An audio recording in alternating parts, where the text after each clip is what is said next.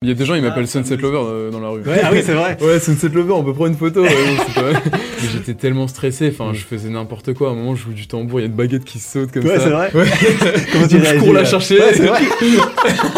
Tu vois, il y a ce mythe-là de ouais, euh, bah, les artistes sont obligés de se prendre un verre. Il y a des dérives un petit peu comme ça, t'as l'impression. Bah, Sans donner de nom, tu vois. Ouais, si tu mets de la rationalité, pour moi, tu ferais dix fois la même musique. Aujourd'hui, si t'as un ordinateur et que t'as un logiciel euh, pour faire de la zik, c'est bon. Du moment que le résultat est beau, tu dois jamais te poser la question de comment ça a été fait. Et il m'a demandé euh, d'éventrer le poisson, et impossible pour moi de le faire. Tu vois, la musculation, c'est vraiment le seul sport où je me suis accroché. Ouais, c'est Parce- vrai. Ouais, parce que j'étais un peu gringalé et tout, et j'ai testé un petit peu le street workout. Ah bah voilà. Tu, tu connais Ça me dit quelque chose, ça me dit quelque chose, ouais. Dis-moi en plus. Sinon, je suis, euh, je suis là, je tout euh, j'ai tout, tout oui, j'ai envie de, j'ai envie de savoir, tout le monde a envie de savoir.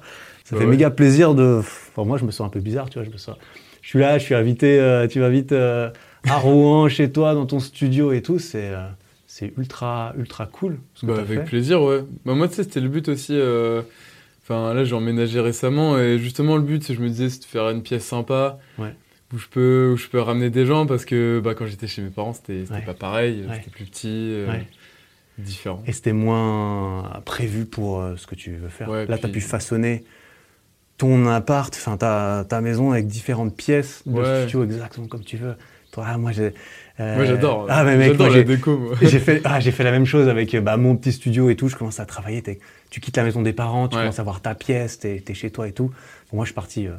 J'avais 6 ans de plus que toi, mais, mais, euh, mais ça fait plaisir de prendre son indépendance quand Ouais, même. et, euh, et tout. Bah, en tout cas, merci, euh, merci pour, pour l'accueil et pour, pour cette petite discussion, mec. Une petite question quand même, juste pour commencer, parce que même si tu as déjà dû y répondre à chaque fois, je il y a des gens, ils vont écouter tout le truc et ils vont se demander, mais ils veulent savoir. Du coup, petit biscuit, Ça vient d'où? Ça vient d'où? Fais-nous l'étymologie de, Ouais. du nom. Bah, en fait, il n'y a pas de. Y a pas de. Il n'y a pas de d'histoire particulière. Ouais, c'est vrai Non, non, c'est vrai, ouais, c'est juste euh, quand j'étais jeune, je voulais. Tu sais, moi, je me, enfin, j'étais déjà un peu maniaque et tout. Je me faisais une petite liste de choses à cocher, de Mhm. ce à quoi je voulais que le nom fasse penser, ressemble, etc. Ouais. Enfin, tu vois, une espèce de, de cahier euh, des charges, Ouais, et euh, des charges. Du, du nom. Du nom. Et donc, du coup, je me suis dit, il fallait que ce soit français. Je faisais beaucoup de choses au piano à l'époque, alors il fallait que ce, il fallait que ce soit doux. Mhm. Et ça, c'était à quel âge? Ça, c'est le premier 14 nom d'artiste que tu t'es trouvé. Non, je me suis trouvé un autre nom, mais il Ouais. était pété. était, du style il était éclaté. C'était quoi? Euh, c'était Newton. Newton? Ouais. Oh, c'est pas si éclaté. Ouais, c'est vrai que c'est un petit peu déjà pris. euh, Ouais, c'est un peu déjà pris, quoi. Ça fait un peu Isaac Newton quand même, mais enfin c'est stylé. C'est pas mon prénom, mais... euh, Non Non, mais Petit Biscuit, ouais, c'est mieux... Enfin... En tout cas, euh, je sais qu'à un moment, j'ai voulu changer au tout début, tu vois, avant même que, que Sunset Lover pète et tout. Mhm.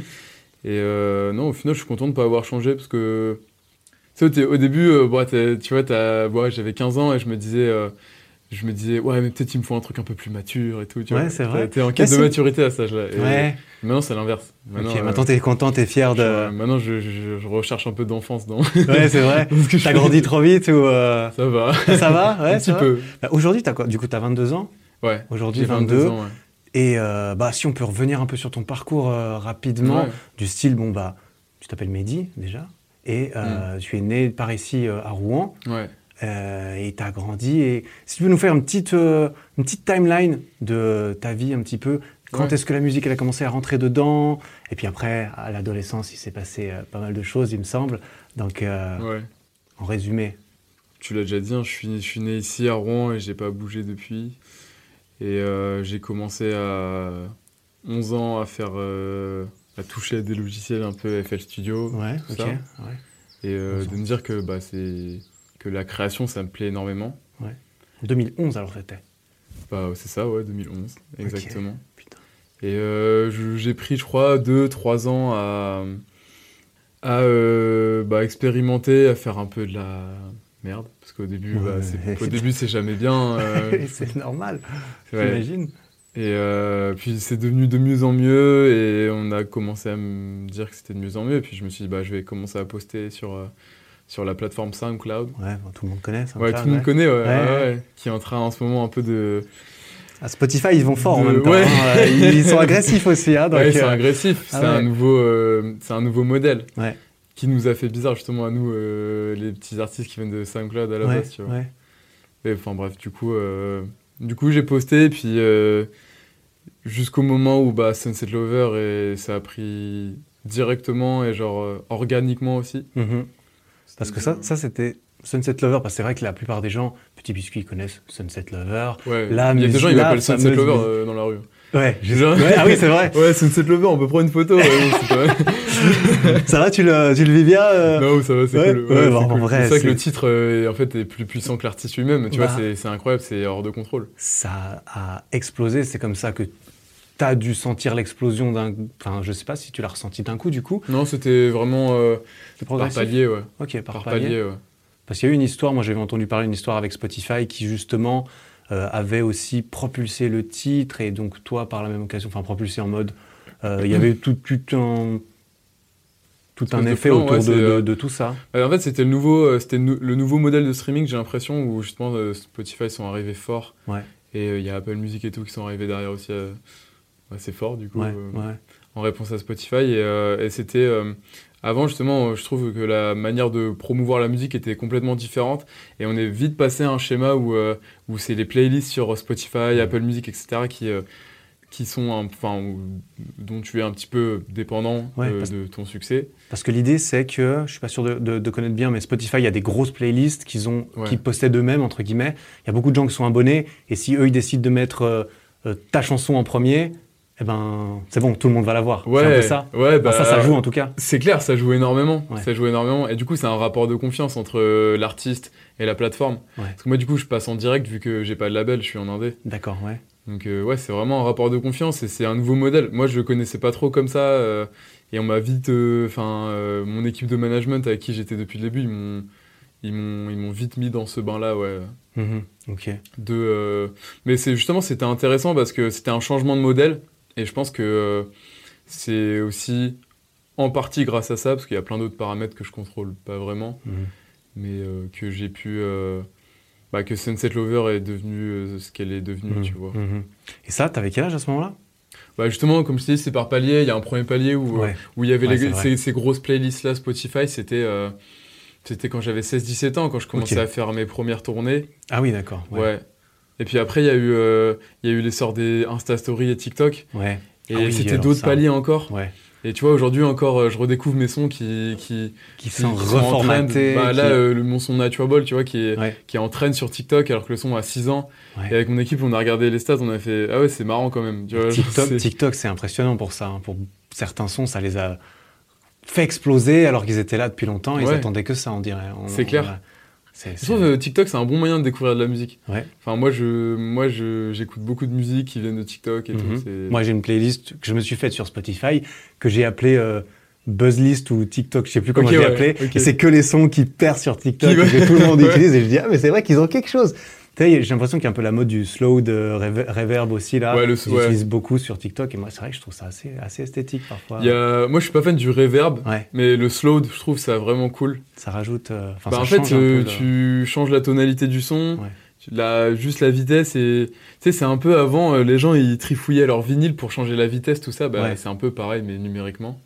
Et euh, je trouve que tu redécouvres la musique que t'aimais bien à la base. Et il y a pas mal de gens qui disent que ça apporte un peu de profondeur. Mhm. Ça peut. Ouais. Ouais. Bon, bon, moi, je pense que ton avis, est...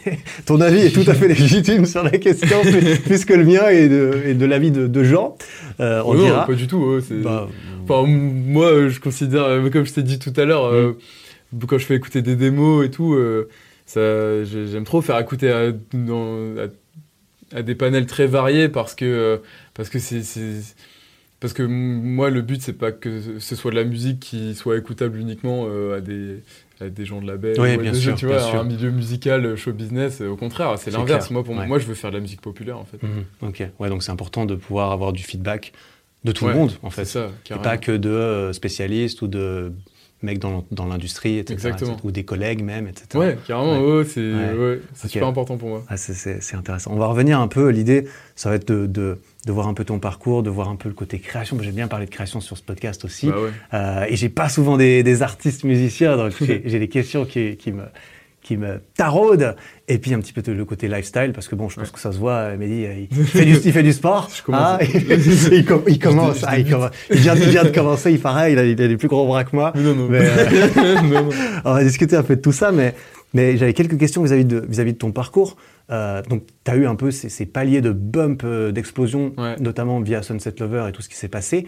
Mais avant qu'il y ait, entre guillemets, le gros Sunset Lover mainstream, euh, tu commençais déjà à faire des scènes, à tourner un petit peu, à faire. euh, Ouais. Tu avais déjà un, dé- un- un début de carrière, je sais pas, parce que tu étais à Ouais. l'école t'étais à l'école en parallèle. Ouais, j'étais à l'école. du coup, ouais. tu avais 15-16 ans, tu étais au lycée ou... Ah ouais, j'étais à l'école, c'était le tout début, mais c'était trop rigolo. Justement, euh, euh, enfin là, je suis en train de composer de la nouvelle musique pour plus tard et j'y repense pas mal parce que parce qu'il y a eu une évolution un peu euh, où au tout début, on, bah, ils venaient me chercher à la sortie de l'école, on était à la sortie du lycée, ils venaient en van, donc euh, tu vois, on conduisait en van, on allait faire, ouais, mon équipe de tournée, ouais, Ouais, excuse-moi, et on, on, on allait faire des, euh, des les toutes premières scènes en fait, et on avait le matos, euh, tu vois, à l'arrière du van. Et et en vrai, ça a bien changé depuis. Et, et c'est super inspirant. Enfin, c'est super inspirant de repenser à ces moments-là au tout début où, bah, en fait, ouais, Sunset Lover avait commencé à exploser. Mhm.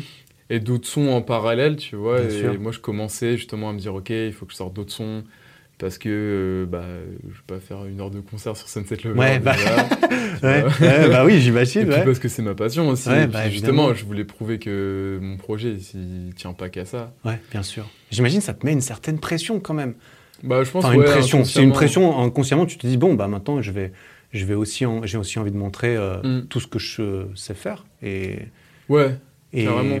Et comme tu l'as dit, euh, la, la chanson a pris une âme à part entière tellement elle a été connue. Ouais. euh, et tu as envie de. au-delà de, Ouais. au-delà de moi maintenant. Ouais, bah, c'est ça qui est, c'est ça qui est incroyable, et ça qui est magnifique. Mm. En tant que créateur, moi je sais pas ce que c'est, que de créer quelque chose qui devient plus grand que, Oui, c'est que ça. son ouais. créateur, tu vois. tu sais, c'est, c'est, plus, j'ai l'impression que c'est plus une musique, c'est devenu conceptuel un peu. Ouais. Cette lover, c'est ce truc de d'illustrer un moment de vie avec une musique, euh, tu vois. Mhm. Et donc c'est pour ça que les, c'est, c'est allé d'abord, ben, euh, sur euh, sur Insta euh, Story. Bah oui, parce que dès Euh, qu'il y a eu la musique sur Insta, je pense que ça a pété encore euh, d'une Ouais. façon. C'est pour ça que c'était par palier. ouais, parce que ah, c'est à chaque fois, je redécouvrais, dès, enfin, dès qu'il y avait une nouvelle manière de partager des moments, Mhm. ben, je redécouvrais. Tes créations utilisées différemment voilà, c'est pour bien illustrer. Ah mec, ça doit être, ça doit être, ça doit être impressionnant, euh, toi en tant que créateur, de voir tout ça et de voir Ouais, comment ce que tu crées, les gens se l'approprient ensuite derrière ouais. et l'utilisent pour, euh, pour remplir leur vie avec des émotions et, C'est illustrer les- leurs émotions en fait en, en musique. Mais c'est super fun à voir. ouais. Ouais, ah, mec, ça, Puis, ça doit euh, être, ça doit être trop stylé. C'est rigolo parce que ça crée débat aussi. Euh, Ouais. Sais, tous les gens qui disent ouais, on en a marre d'avoir Sunset Lover et tout sur, euh, sur les stories et tout. C'est rigolo, moi j'aime bien. Enfin, C'est vrai que quand tu vois un coucher de soleil avec Sunset Lover, tu te dis, ouais, c'est bon, bah, c'est un coucher de soleil avec Sunset Lover, quoi. Parce que euh, t'écris, tu tapes Sunset dans la barre de recherche d'Instagram, c'est aussi pour ça que. c'est le premier qui apparaît, tu vois. Ouais. Donc, euh, ah ouais, Je pense que c'est aussi pour ça d'ailleurs, tu vois, c'est. euh, parce que c'est il y a une grosse communauté aux États-Unis justement et, euh, qui écoute mes sons et je me dis en fait, bah ouais, tu tapes Sunset et voilà. Et ces petits biscuits, Voilà. ces petits biscuits qui apparaissent. Le, le, Le- le- français, parce que là, pour le coup, du- euh, là, tu, tu te passes pour le. Enfin, je sais pas, non, il y, y a une communauté un peu d'autres artistes euh, francophones euh, qui sont assez Ouais. jeunes aussi. Ouais, il y en qui a, sont bien carrément. connus, ouais, clairement. Ouais, ce Je truc un peu French touch. euh, ouais, ouais, d'accord. euh, tu sais, Kungs, tout ça. ouais, c'est. des- effectivement. C'est ces mecs qui font de la zik électronique assez fraîche aussi. Et Ouais. ouais, c'est cool, il y, a une- il y a une belle communauté en France. Ouais. Mais du coup, toi, il y, a- y y tout ça qui te tombe un peu dessus. Tu as 15-16 ans, alors tu commences à faire un peu des scènes. Je me demande, d'un côté, je me demandais, là, tu commences à faire des scènes, tu commences à jouer, à performer même, parce que toi, en plus, tu es musicien. T'es pas. euh, Là, on voit des claviers, on voit pas encore tout ce qu'il y a là, mais il y a les guitares là, il y a, il y a trois étages de claviers juste derrière là. Donc euh, ça, on n'est pas trop, enfin, tu t'en as pas trop parlé, mais du coup, moi, j'ai, je me suis renseigné un petit peu quand même. Hein. Tu as commencé euh, le violoncelle euh, jeune et t'as, en fait, tu as appris pas mal d'instruments. Ouais, c'est ça. J'ai, bah, il est là le violoncelle. Ah, il est là. Ah oui, il, y a le violoncelle, il y a le violoncelle là derrière en plus, ouais. Parce que sur scène, toi, tu jouais directement des instruments? Ouais, c'est ça. C'est ça. Bah, du coup, pour répondre à ta première question, ouais, j'ai fait du violoncelle euh, en école de musique, Ok. juste à côté de chez moi. Et puis euh, j'en ai fait pas mal de temps, j'en ai fait 13 ans. Ah ouais. Et, euh, donc c'est vrai que c'est mon instrument de base. Ouais. T'as commencé à quel âge? Euh, 5 ou 6 ans. Ah oui. Ouais. Ah oui, il a commencé jeune. Il faut commencer jeune. Ouais, il faut quoi Enfin, ça aide peut-être. Mais euh, ouais, et puis après, je me suis mis en autodidacte sur euh, d'abord le piano, puis après la guitare. ok. Je suis un piètre guitariste, mais euh, le clavier, je m'en sors pas si mal. Enfin, je t'ai déjà vu jouer, tu Ça débrouilles bien. Ça va. Ouais, ouais. Alors, généralement, ils sont, ils sont très humbles, hein, il faut les. Il faut Non, les- non, euh, On t'excuse, je suis sûr, je suis sûr que t'es très fort. Mais ok, ouais, donc tout ça. Et puis tu commençais dé- déjà sur tes premières scènes, ta toute première scène. Tu te souviens de ta toute première scène? Euh, ouais. Enfin, Ouais, scène, je m'en après, je sais pas comment tu définis scène ou pas. Ouais. Ouais, c'était catastrophique. C'est-à-dire C'était c'était catastrophique. Genre, euh, c'était euh, c'était pour un tremplin qui s'appelait euh, les, les, In- les Inouïs du printemps de Bourges. Ok, Et c'était pour être sélectionné pour jouer au printemps de Bourges. ok. Tu vois, c'était à l'époque où vraiment il fallait que je fasse des, des espèces de tremplins. Ouais, des castings en quelque sorte. Ouais, En ouais. quelque sorte, sauf que ça se passait dans des salles avec des vrais publics. Ouais, Et c'était euh, et j'avais 4 jours pour, pour préparer un live de 30 minutes. ok. Je, je te dis catastrophique, ça va encore, mais j'étais tellement stressé, enfin Mm. je faisais n'importe quoi. À un moment, je joue du tambour, il y a une baguette qui saute comme Ouais, ça. c'est vrai. Ouais. Comment tu je réagis cours la chercher. Ouais, c'est vrai. ah oui, d'accord. Ah oui, c'était. Et les gens, ils se disent, ça fait partie du spectacle. Ouais, il a acheté sa baguette. Ah d'accord. Ah oui, il y a même. euh, Mais oui, Ouais, ça doit être. et- en moite. euh, Mais- mais J'ose pas imaginer. Et il y avait combien de personnes? Bah, il y avait 100, 200 personnes. Tu vois, quand même, déjà pour une première scène, euh, genre ça énorme. fait peur quoi. C'est comme parler Ouais. devant 10 personnes déjà, c'est c'est une, une épreuve, tu vois.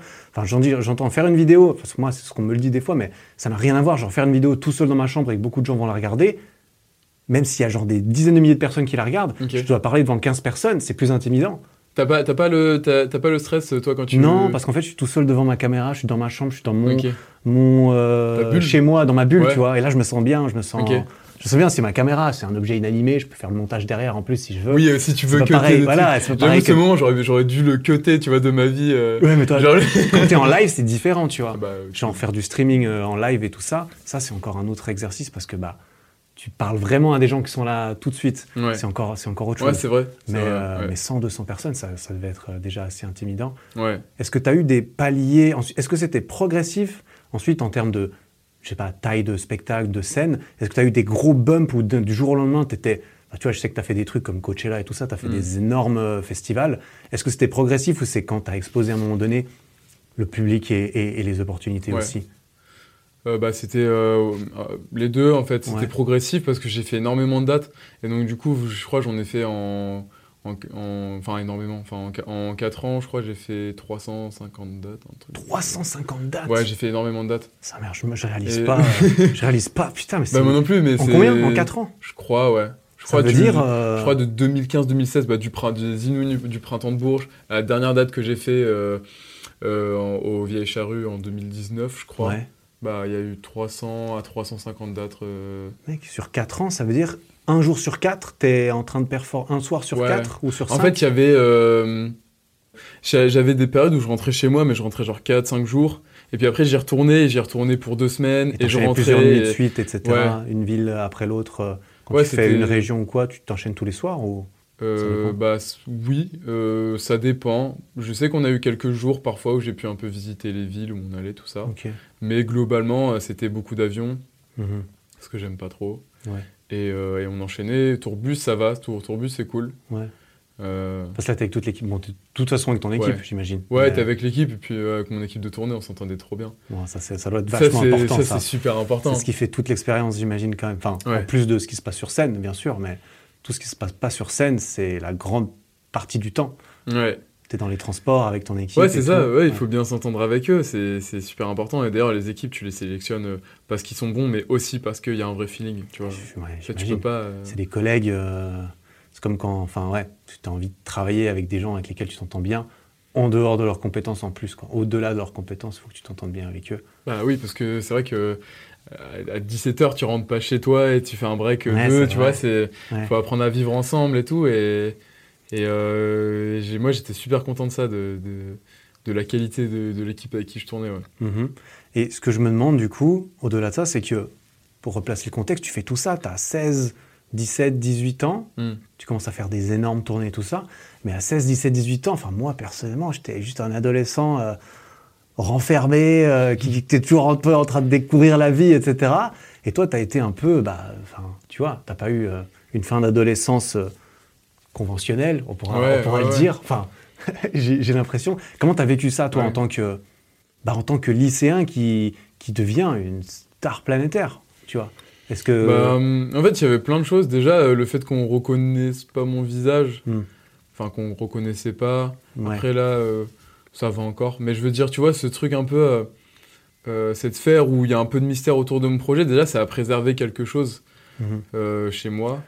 Ben, tu vois, c'est compliqué à dire parce que je, on en parlait tout à l'heure justement et je te disais que euh, que je me rendais un peu compte de rien et que je juste euh, c'était un challenge pour moi et que j'allais faire les dates et qu'il fallait que je donne le meilleur de moi et et je pensais pas à, à l'aspect euh, relation sociale, je pensais vraiment à la qualité de ce que je présentais. En fait, j'avais l'impression d'être au service de mon projet et pas d'être mon projet. Ok, d'accord. Donc c'est peut-être ça aussi. Tu vois, de peut-être je- limite je me soumettais à mon projet, je sais pas, mais Ouais. mais euh, le- et tu vois, j'en parle avec distance mon projet aussi. Et je sais pas, enfin, c'était peut-être un peu de ça. C'est compliqué à dire parce que je me suis jamais mis à la place de quelqu'un euh, qui a déraillé. Qui a Mais, déraillé. euh, Non, mais c'est pas une histoire de dérailler, c'est une histoire de. Bah, quand tu as 16-17 ans, tu apprends à te. Tu mûris, tu es toujours en train de mûrir pour beaucoup de gens. En tout cas, moi, Oui. c'était le cas. Moi, j'ai mûri très oui, tu tard. veux dire au-delà de. Ouais, au-delà, au-delà de ça, c'est plutôt toi vis-à-vis de toi-même, comment tu te. T'as aussi, tu vois, t'as aussi tes amis, etc. Quand, enfin, Mm. moi, je connais pas, moi, j'ai pas de meilleur pote qui est, qui est parti faire des tournées inter, enfin, euh, interplanétaires, j'allais dire. mais- Interplanétaire. Voilà, direct. mais, euh, mais tu vois, après, t'as aussi toute la relation sociale, enfin, tous tes potes. euh, ouais. Si tu avais une copine, etc., tout ça, ça affecte un peu ta vie sociale et tout, et toi, tu es un peu chamboulé là-dedans, mais t'as pas, tu l'as pas mal vécu alors, du coup. Enfin, non, j'ai pas mal vécu, ouais. Et puis euh, j'étais content quand je rentrais parce que c'est vrai que moi je suis, euh, je suis, enfin j'ai toujours la- le même groupe de potes et et, euh, et la même copine et ouais. et du coup en fait quand je rentrais c'est genre c'est- c'était comme j'étais trop content, c'était des repères aussi peut-être. Tu vois dans justement quand quand- c'est un peu chamboulé dans ton cerveau, t'es super content d'avoir des repères autour de toi et peut-être c'était euh, ça m'aidait. J'imagine. et, euh, et puis après, je, me, je pense que c'était par phase aussi. Je sais qu'il y a des phases où je me posais plein de questions existentielles. euh, Ok. En, en cours, pendant ce processus de. ouais, Ouais. en tournée, Ouais. tout ça. Et puis il y a aussi des moments où, où limite, où je, je me plaisais moins à moi-même parce que justement, j'étais trop dans le. Enfin, comment le dire? Est-ce que la passivité vis-à-vis de moi-même, en tout cas, je me posais pas de questions et je. Et j'ai- je me laissais un peu vivre aussi. J'ai eu des moments comme ça aussi. Et ça, Ça veut dire quoi Tu te laisses un peu vivre? Ben, euh, je, je me trouvais un peu con. Con? Ouais. Pourquoi? Ben, euh, moi, j'aime beaucoup. euh, Enfin, moi, je, me- je, je me. Merde, j'ai touché le. Oh, t'inquiète. T'inquiète. J'ai le micro. Je, je, je me, je me complais dans, euh, dans le fait de me poser des questions parce que je trouve que c'est ce qui me fait avancer. Et puis, euh, et, puis j'adore ça. Enfin, tu vois, je, euh, je lis peu, mais quand je lis, j'aime bien toujours lire des, des choses de, euh, psychologiques, tout ça, parce que c'est un terrain qui m'intéresse énormément. Mhm. Et donc, du coup, j'ai eu des périodes aussi où je me, je me posais au- aucune question, quoi. Mais parce que je pense que tu as peut-être un surplus de. Mais est-ce que c'était une période où tu as arrêté de te poser des questions ou c'était une période où tu ne te posais pas encore de questions T'as l'impression? Parce que quand même, moi, je me, ah, moi, à 16 ans, je me posais pas des questions sur la vie et, Ouais. et tout ça. Tu vois, moi, c'est arrivé super Ouais. tard. Et t'as jamais eu de période d'entre-deux où tu t'es dit ok. Enfin, où tu t'es pas dit ok justement, tu t'es juste laissé vivre et t'es revenu, sur, et t'es revenu avec du recul sur avant et tu t'es dit mais là j'ai fait quoi pendant six mois en fait? Euh, moins. Moins Moins, j'ai plutôt euh, essayé d'ajuster l'équilibre en cours de route, on dira. Mais j'ai passé tellement d'années de ma vie avant de prendre conscience de moi et, et, et du- des questions que je pouvais me poser. Ouais. Moi, je me les suis. À 22 ans, j'étais pas du tout aussi mature que toi. Bon, toi, t'avais quand quand même vécu pas mal de trucs euh, à 22 ans, donc ça t'a fait grandir euh, rapide, plus vite peut-être d'une certaine façon. Donc toi, tu as eu des périodes où tu t'es, euh, où t'as l'impression de t'être relâché en fait, c'est ça? Ouais, j'ai eu des périodes de relâchement. Ouais. Après, je pense aussi euh, ça dépendait de la masse de travail que j'avais. et- Ouais.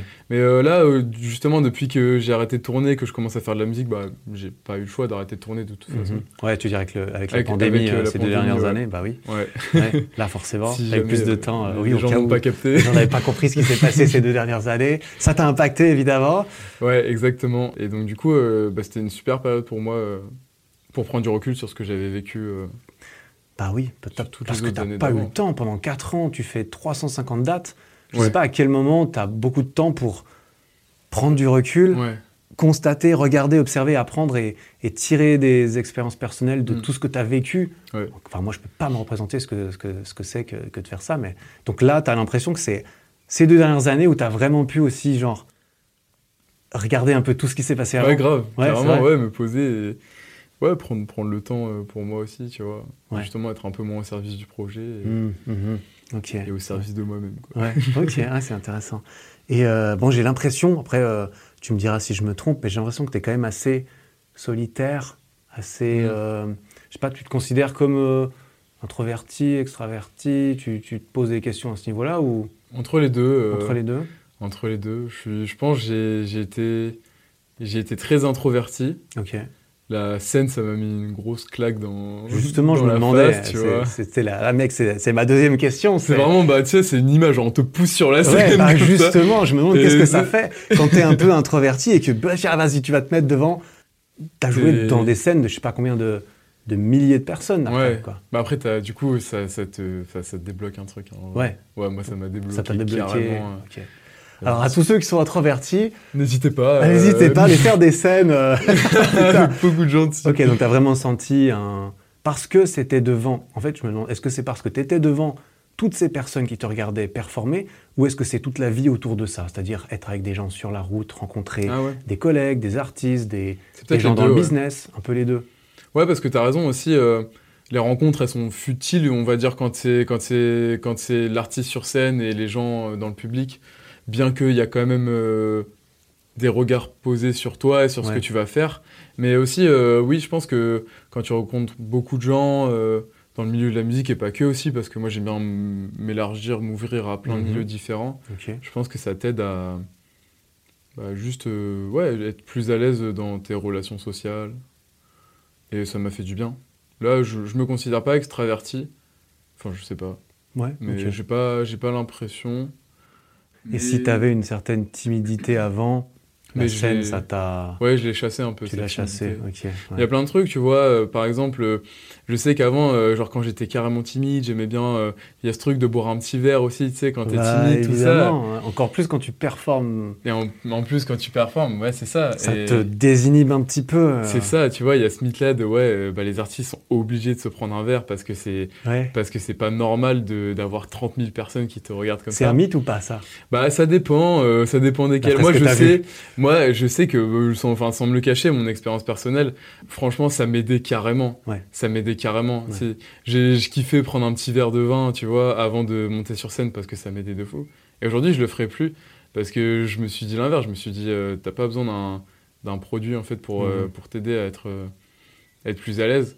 Mhm. C'est c'est que dans ta tête. C'est toi, soit, enfin, Ouais. essaye d'être plus à l'aise, euh, pratique ça, parce que ouais, c'est de la pratique et Ouais. Bah, t'as l'air d'être plutôt motivé par les challenges, d'après ce que j'ai compris. Donc, si tu prends ça comme un challenge, effectivement, tu, tu vois l'oc- l'occasion de, bah, de le contrôler toi-même plutôt que ouais. d'utiliser quelque chose pour Ouais. t'aider. Ouais. Et, et quand, tant qu'on est sur le mythe, je me dis, tu vois, on était sur le mythe de boire un verre, euh, le côté un petit peu rockstar, etc., sur la route, la richesse, la célébrité, l'argent, etc. Est-ce que tu as l'impression que le, est-ce que tu as l'impression que le, le stéréotype, c'est relativement vrai? Je te l'ai demandé un petit peu avant Ouais. off, mais euh, est-ce que, est que dans ce milieu, c'est quand même beaucoup. euh, Il y a des dérives un petit peu comme ça, tu as l'impression? Bah, Sans donner de nom, tu vois. ouais, euh, euh, une- une- juste pour. on, pour, veut euh, du, on veut du dossier on- piquant. on- on veut du dossier, tu vois. Je me permets de demander maintenant que je peux, tu vois, mais. je sais- Oh, Ouais, il y a, il y a tout type de profil dans la musique et dans pas que les artistes, hein, aussi dans, dans le show business. Bien sûr, ça ah oui, ah oui, j'imagine. Donc tout ce qui est l'industrie, Euh, quoi. Tout ce qui est l'industrie musicale et l'industrie euh, bah, show business, tu vois, Ouais, ce- ce d'accord, mot-là, ouais. voilà. Il y a tout type de profil.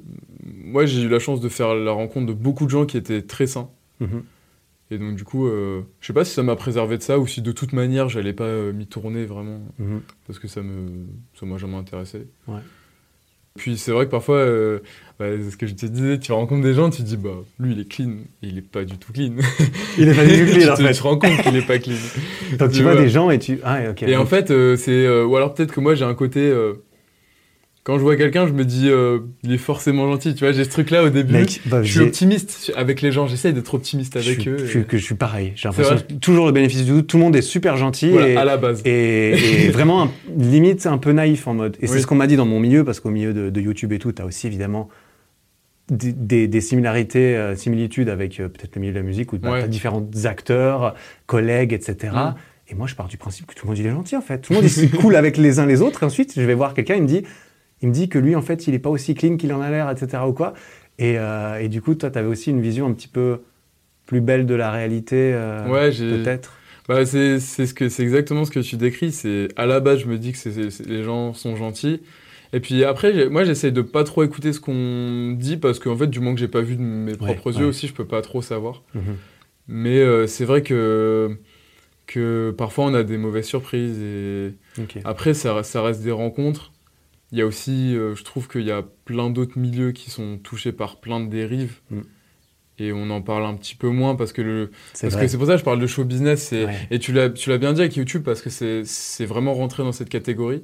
Et même encore plus parce que, je- parce que sur YouTube, on a l'impression que qu'on est forcément amis avec cette personne-là. C'est vrai. Tu vois Oui, la, la relation est différente avec euh, Oui, qu'avec la- le musicien, où il y a peut-être encore, comme tu le disais, un peu un mythe. Il y a le mythe du le mythe musicien, du euh, musicien dont on connaît pas trop la vie, un peu comme Ouais. une star euh, de une Hollywood. distance. Il y a une distance Mm. différente parce que les musiciens et les artistes sont moins. La plupart sont pas des influenceurs en fait.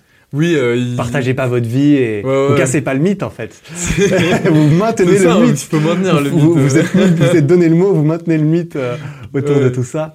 Ok, bah, on, a eu, on aura eu la réponse. Hein, Ouais, la réponse. Ça dépend. pas et- balancer de nom, euh. Non, mais mais, mec, je suis jamais, jamais. Mais moi-même, je serais mal à l'aise. Tu balançais un nom. ah oui, d'accord. Ok. le, le titre de la vidéo. Alors-. Ah oui, ça m'aurait fait un titre miniature, mais bon, écoute, voilà, euh, on trouvera autre chose, c'est pas grave.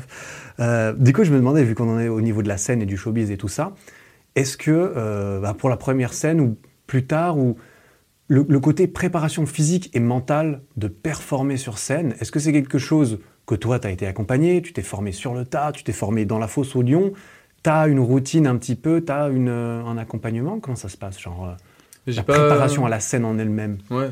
Mais t'as raison, c'est un poste euh, important que j'ai carrément sous-estimé. Mhm. C'était. euh, c'est pas normal d'aller sur scène et de. Enfin, ça- je veux dire, c'est pas, c'est pas quelque chose de naturel, inné, ou chez quelques personnes peut-être. Ouais. Mais ça l'était pas chez moi et donc du coup euh, avec du recul j'aurais dû peut-être euh, me préparer plus à ça. Autant physiquement que mentalement. Mm. euh, avec des gens qui auraient pu me donner des conseils etc je l'ai pas fait et ça va ça s'est bien passé quand même. Ouais. mais je pense que sur les prochaines tournées c'est ce que je vais faire.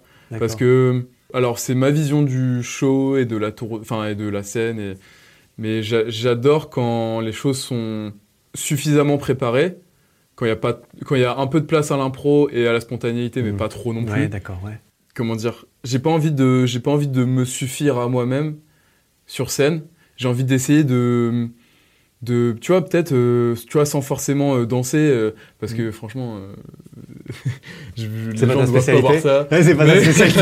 que t'as d'autres talents. hein, c'est- tu vois, les, les chorégraphes, peut-être pas seulement sur la danse, ils peuvent t'aider aussi juste sur la prestance scénique Ouais. et sur plein de choses et sur des et sur des mouvements et ta manière de tenir et sur et voilà et tout ça en fait je me suis enfin je me suis dit que c'était naturel et que quand je voyais les autres artistes et en fait non et pour la suite euh, j'adorerais euh, collaborer avec quelqu'un euh, là-dessus pour pour voilà ouvrir Tes Des horizons et puis tes, tes chakras. Très bien. Ah oui. Ok. Je me demandais un truc parce que c'est un petit peu quelque chose que je peux voir dans, dans mon milieu aussi, bien sûr. Donc moi, je t'avoue que je suis intrigué aussi parce que je vois quelques similitudes entre, entre, les, entre ce que moi je connais. il y en a énormément Tu vois, il y, y Mm. en a. Et je me demande, est-ce que toi, tu as l'impression aujourd'hui ou à un temps ou à un moment donné de ressentir une espèce de dualité entre Mehdi et Petit Biscuit Tu vois? Est-ce que tu as Mm. l'impression que, bah, comme un acteur qui, quand il est euh, dans un film, bah, il met un masque, comme certains créateurs de contenu et youtubeurs qui sont pas euh, les mêmes, euh, qui jouent un personnage, on dira, est-ce que tu as l'impression que tu, que tu es deux personnes ou que tu t'es posé la Euh, question euh, T'as bah, remarqué je, quelque je chose pense à ce niveau-là? que c'est ce à quoi je, je tends D'accord. Je l'étais pas forcément et, et pareil, c'est, avec du recul, c'est, c'est pas ce que je veux. Et peut-être que justement, moi, je veux, je veux raconter des histoires. Alors, moi, enfin, voilà, moi, j'ai, une vie traditionnelle et tout, et c'est très cool comme ça. Mhm. Euh, justement, c'est ce que je veux. Mais par contre, via mon côté observateur, parce que je suis très observateur, et j'aimerais raconter des histoires que je peux voir, que je peux interpréter, etc. Voilà. Mhm. Ouais, Euh, via moi, en fait, euh, enfin, via ma, ma personne physique. ouais, Et donc, euh, je- c'est un peu mystérieux, mais j'aimerais faire ça, tu vois, sur la suite. C'est-à-dire faire ça? C'est-à-dire m'éloigner de de, de, de, de, ce que je suis et proposer quelque chose qui est plus dans, dans l'ADN d'un personnage. D'accord. Ah non, parce que toi, ce que tu dis, c'est que depuis le début, tu étais un petit peu une seule personne. Voilà, C'était Mehdi, en fait, qui était... Bah, en fait, je me suis vendu dans ma simplicité, c'est-à-dire, voilà, Mehdi, euh, un mec qui va au lycée, euh, et qui... Euh, bah, ouais, c'est juste un être humain, fait quoi. de la musique aussi, ouais, voilà, voilà, mais- et, et en fait, c'est cool, mais il y a des trucs qui m'ont énervé. Par exemple, toutes les, tu sais, tous les trucs genre, euh, bah, je sais pas si vous avez ça en Suisse, mais genre les 66 minutes, les, les reportages un peu, euh, voilà. On regarde les reportages français en Suisse. Tu veux, c'est Ouais, vrai bah oui. euh, Non, mais je sais pas. bah oui, mais je te le dis, ouais. On regarde aussi. On regarde M6 aussi, et donc Et on les connaît, les M6, ok, 66 minutes, ouais, bien sûr. Bah tu vois, et je trouve que ces, ces- formats-là se sont ont transformé cette simplicité en un truc un peu vendeur, en un truc un peu il a eu son bac et en même temps euh, euh, il fait les Coachella, tu vois. Parce que t'en as fait, toi, des plateaux télé, effectivement. Donc, ouais, j'en ai fait, je les ai pas tous choisis D'accord. et euh, c'était cool de les avoir tous faits parce que c'est de l'expérience. Mais il y a certaines choses que j'ai pas aimées et, et, Comment ça a été re- représenté derrière? Comment Ouais. on t'a représenté derrière Et même sur des interviews traditionnelles, Ouais. on m'a parfois on a énormément modifié mes propos et enfin bref. Et, et du coup, en fait, c'est vrai que vu que toi, tu allais là-bas, en fait, peut-être que je- je- j'essaie de, de, de comprendre mieux, c'est que toi, tu allais là-bas en tant que Mehdi, ouais. et ensuite, les gens, ils reprennent ce que tu dis, ils le modifient, et du coup, tu te sens plus impliqué personnellement dans ce qu'ils ont fait de, de ça, parce qu'en fait, c'est ta personne que tu avais donnée, et Mm. tu te dis que si tu vas plus en tant que petit biscuit, eh bien, tu peux séparer les deux, et Mehdi, il est peut-être un peu protégé derrière petit biscuit. Ouais, exactement. c'est ça? Exactement. Ouais. Ouais. C'est Petit Ah. Biscuit qui, se, qui serait en scène, qui serait sur le plateau, qui, qui est le, le- le showman. Oui. Et puis Mehdi, derrière lui, bah, Mehdi, c'est celui qui, qui, travaille, ça, qui ouais. travaille dans Petit Biscuit, mais c'est quelqu'un d'autre. en fait. Tu vois, j'adore euh, avoir ce genre de discussion Ouais. et, et parler de mon ressenti. Et en même temps, j'ai l'impression que je peux pas le faire avec tout type de médias, tout le temps, Tu avec n'importe quelle personne. Et parce que de ce, ce dont on parlait tout à l'heure, un peu l'optim, enfin, être optimiste avec les autres et se dire qu'ils sont forcément bienveillants, c'est pas vrai. Et moi, j'ai. Je pense que t'en as vu, toi, ouais. Ouais.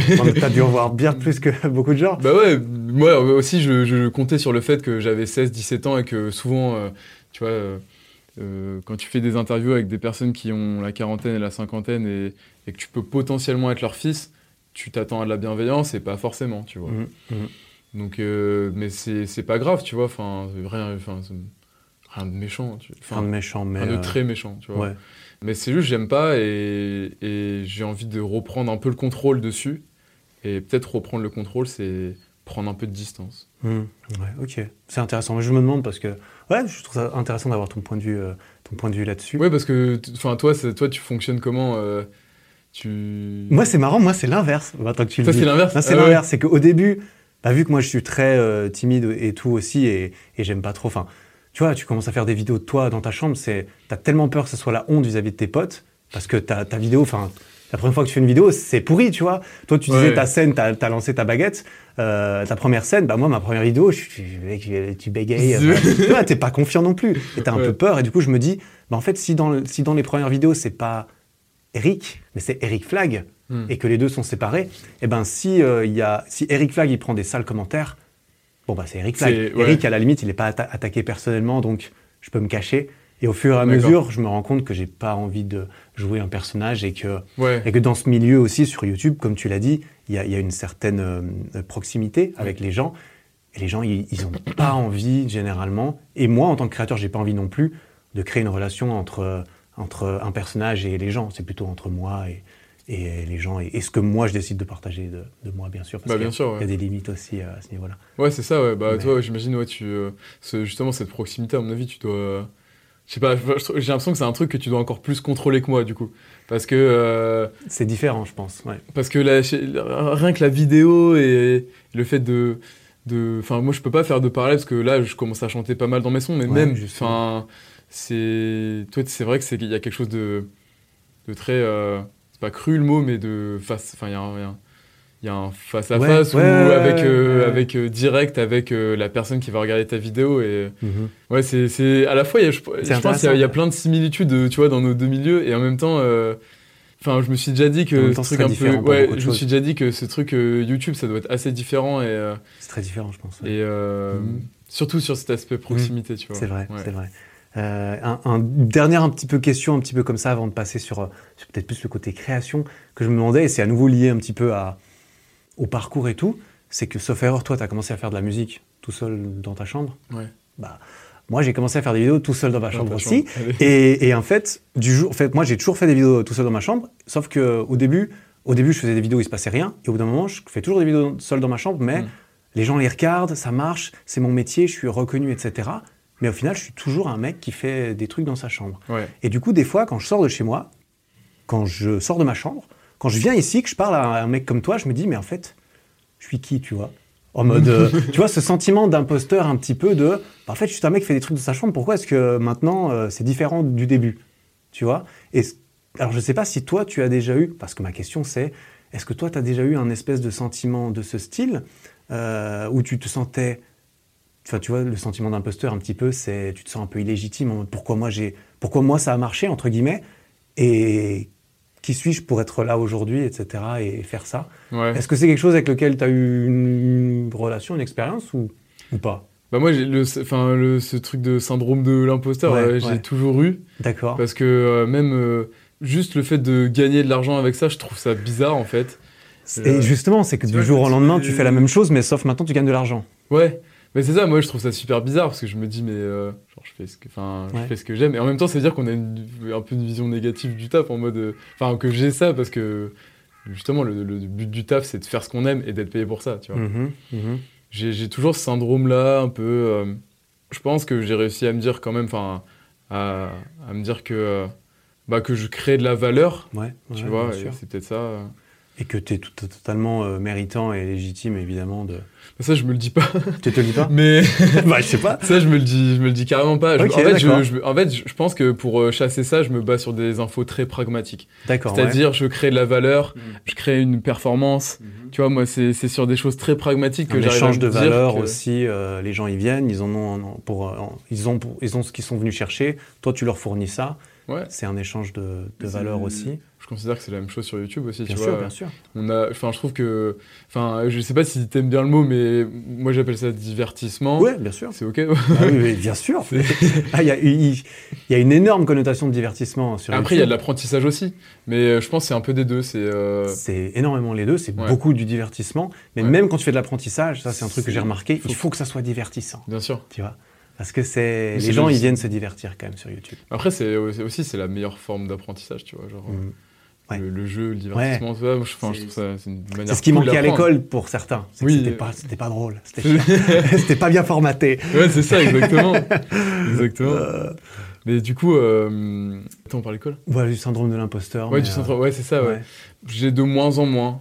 Et parce que aussi je fais, enfin je réfléchis, enfin quand, quand je réfléchis, je réfléchis pas à si je suis vraiment euh, légitime de Bien faire sûr, ça en fait. ouais. Je fais tu le juste. fais juste et puis Ouais. tu te poses plus, tu te poses pas. Et je le fais parce que j'aime et, et j'ai plus un truc de, euh, de reconnaissance par contre. De me dire, euh, au-delà de me dire euh, je suis pas légitime, je me dis je suis vraiment reconnaissant des gens qui, qui écoutent. Hmm.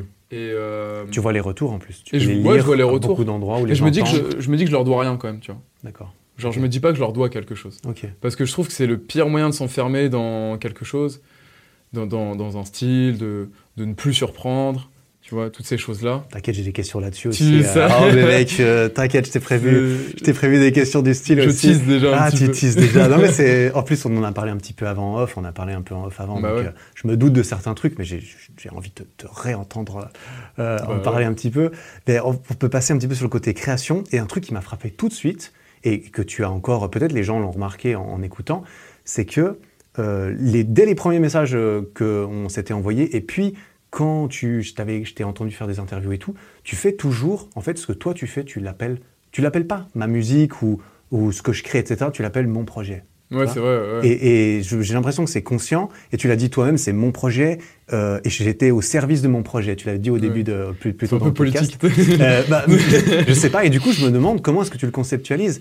Parce qu'il y a beaucoup de gens, ils se diraient bon bah Petit Biscuit, il fait, il fait de la musique. Ouais. C'est un musicien, il fait de la musique. Mais toi, tu parles plutôt de projet. Est-ce que c'est parce que pour toi, ça prend plus de place que de la musique ou est-ce qu'il y a une, une raison particulière euh? Ouais, c'est vrai que je pense que ça regroupe énormément de choses parce que ça, quand je parle de mon projet, je parle de bah, mon organisation. Ouais.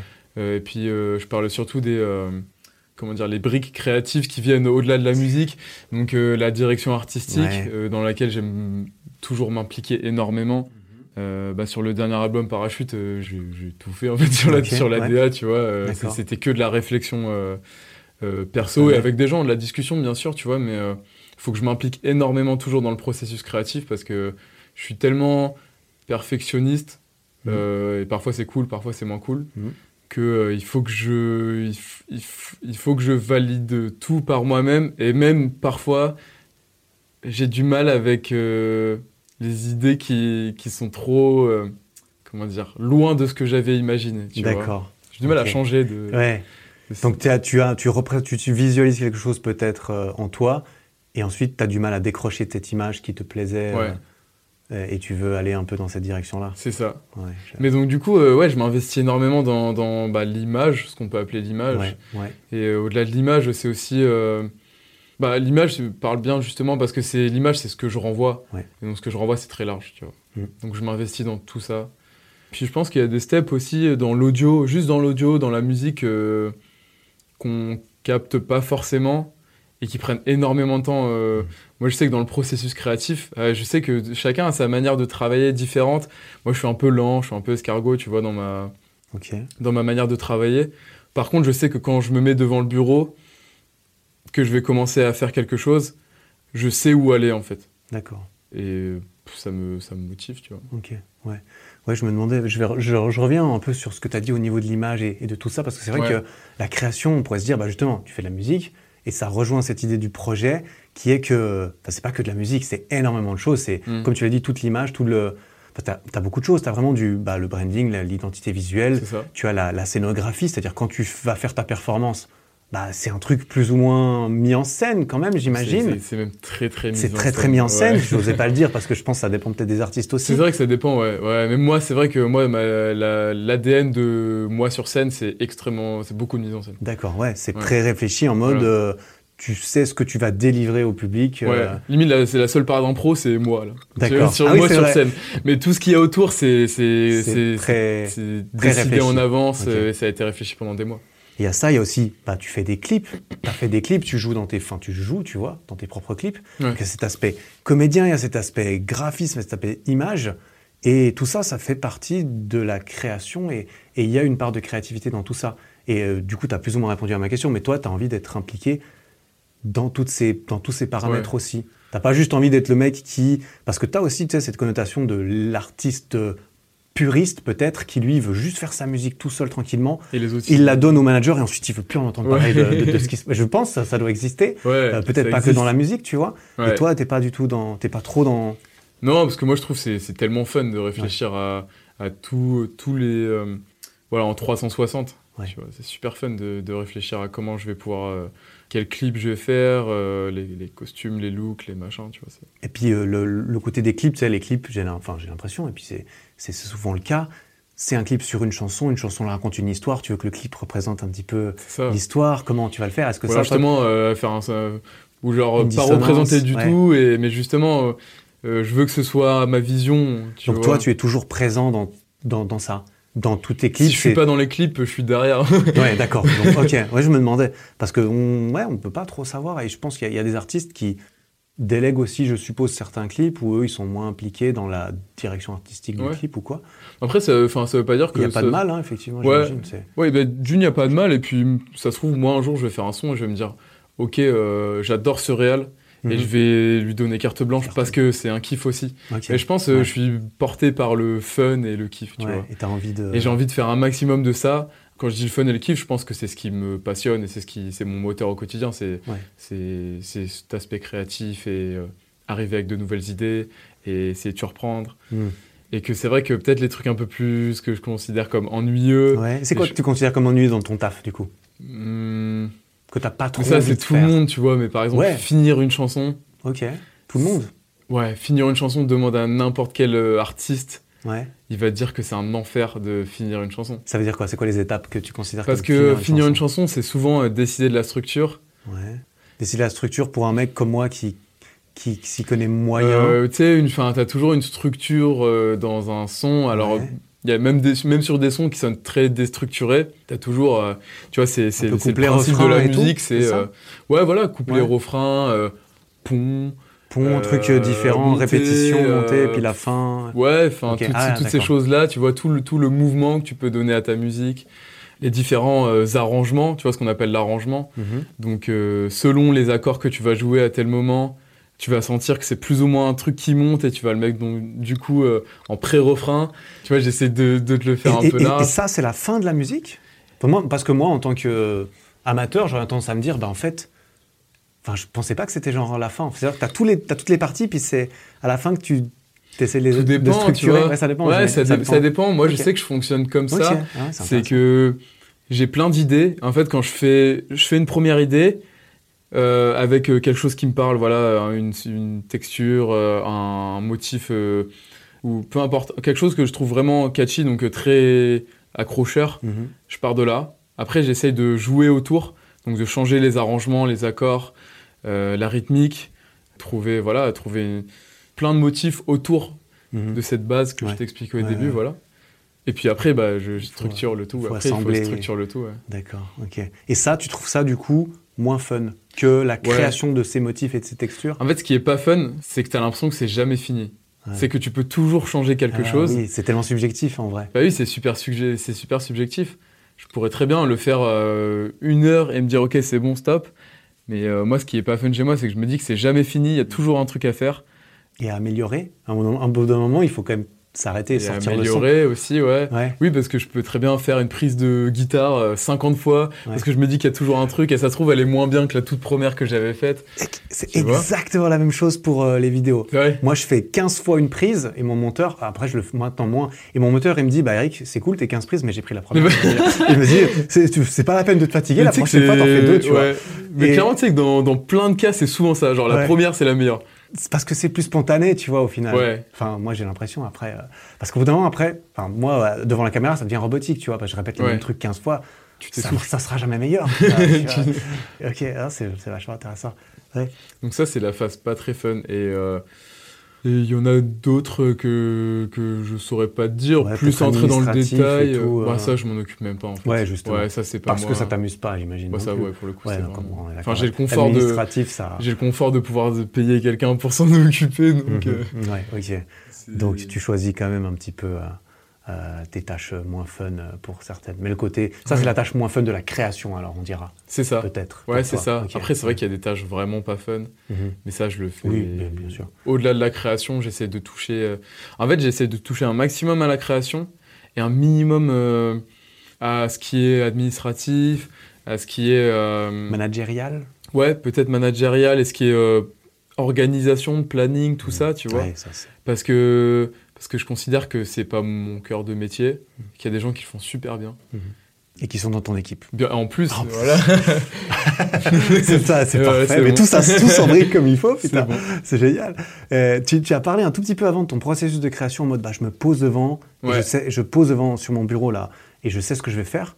Pour parler justement de ton processus de création, tu sais, la processus de création, tu as un petit peu cette connotation inspiration. Est-ce que euh, la muse, elle frappe d'un coup Comment, Quel est ton processus de création, toi, quand tu dois travailler sur un morceau, que ça soit peut-être créer quelque chose de nouveau ou travailler sur un morceau que tu as déjà commencé, qui sont peut-être deux choses différentes? Comment est-ce que tu t'y prends généralement dans ton quotidien quand tu es dans cette phase où tu n'es pas en tournée et tout ça, évidemment? Tu veux dire vraiment euh, les prémices de Ouais, la création par exemple. Ouais. Ou bien même, même ton setup et ton processus. Tu vois, tu es dans ta, dans ta maison, tu as, ton studio, tu as ta pièce.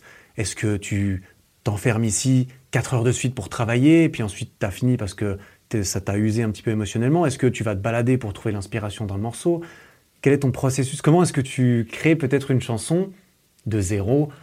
Tu vois, en résumé, on dira, mais de zéro à terminer. Le Alors, processus ouais, créatif. ouais, ouais. Euh, si tu as une espèce de trame qui se répète, euh, elle ressemblerait à quoi?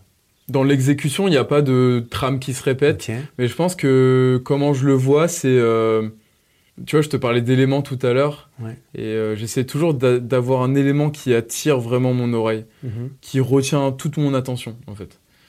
Et je pars toujours de là. Et ça, c'est vraiment la base. Alors, c'est super large comme euh, réponse parce que ça peut être tout et n'importe quoi. Ça peut être une guitare, Ouais. euh, un motif de synthé, comme je t'ai dit, une rythmique, un sample. Bon, voilà, mais en tout cas, il faut que. il- sans, sans, sans avoir l'émotion encore, il, il faut qu'il y ait quelque chose qui retienne l'attention de mon oreille. D'accord.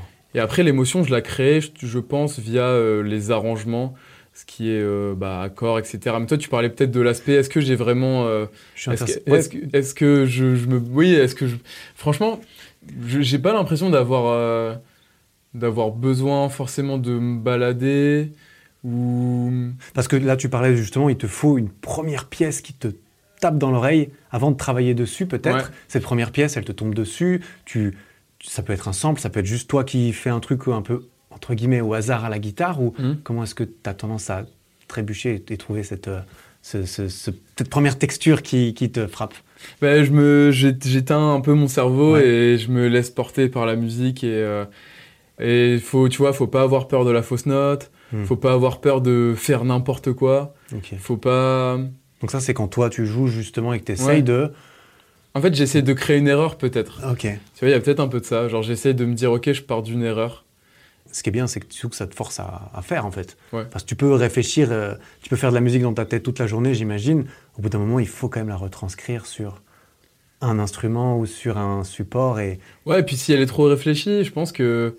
Enfin, je- pour moi, tu ferais dix fois la même musique. Parce que euh, si tu mets un peu de ton. Si tu mets de, de ton conscient, de, de ton. Je sais pas si c'est ton conscient, mais euh, si tu si tu mets de la rationalité, Hmm. je trouve que tu ferais tout le temps la même chose, Ouais, tu vois. D'accord. Ouais, oui, Il faut être irrationnel, il faut La être. musique, euh, c'est pas de la rationalité. Ouais. Euh, la musique, c'est. Il y a une certaine logique dans la musique. Il y a de la logique. Certains rythmes, t'as as les rythmes, etc. Mais euh, après, les gens, ils écoutent pas de la musique pour avoir. euh, En fait, euh, quand je, ouais, quand je parle d'irrationalité, c'est faut se laisser euh, porter par, euh, par ses émotions, faut se laisser. J'ai pas encore euh, conscientisé ce, ce process de, de créer de la musique de, au tout début quand je me pose, mais justement, c'est une bonne chose parce que, mhm.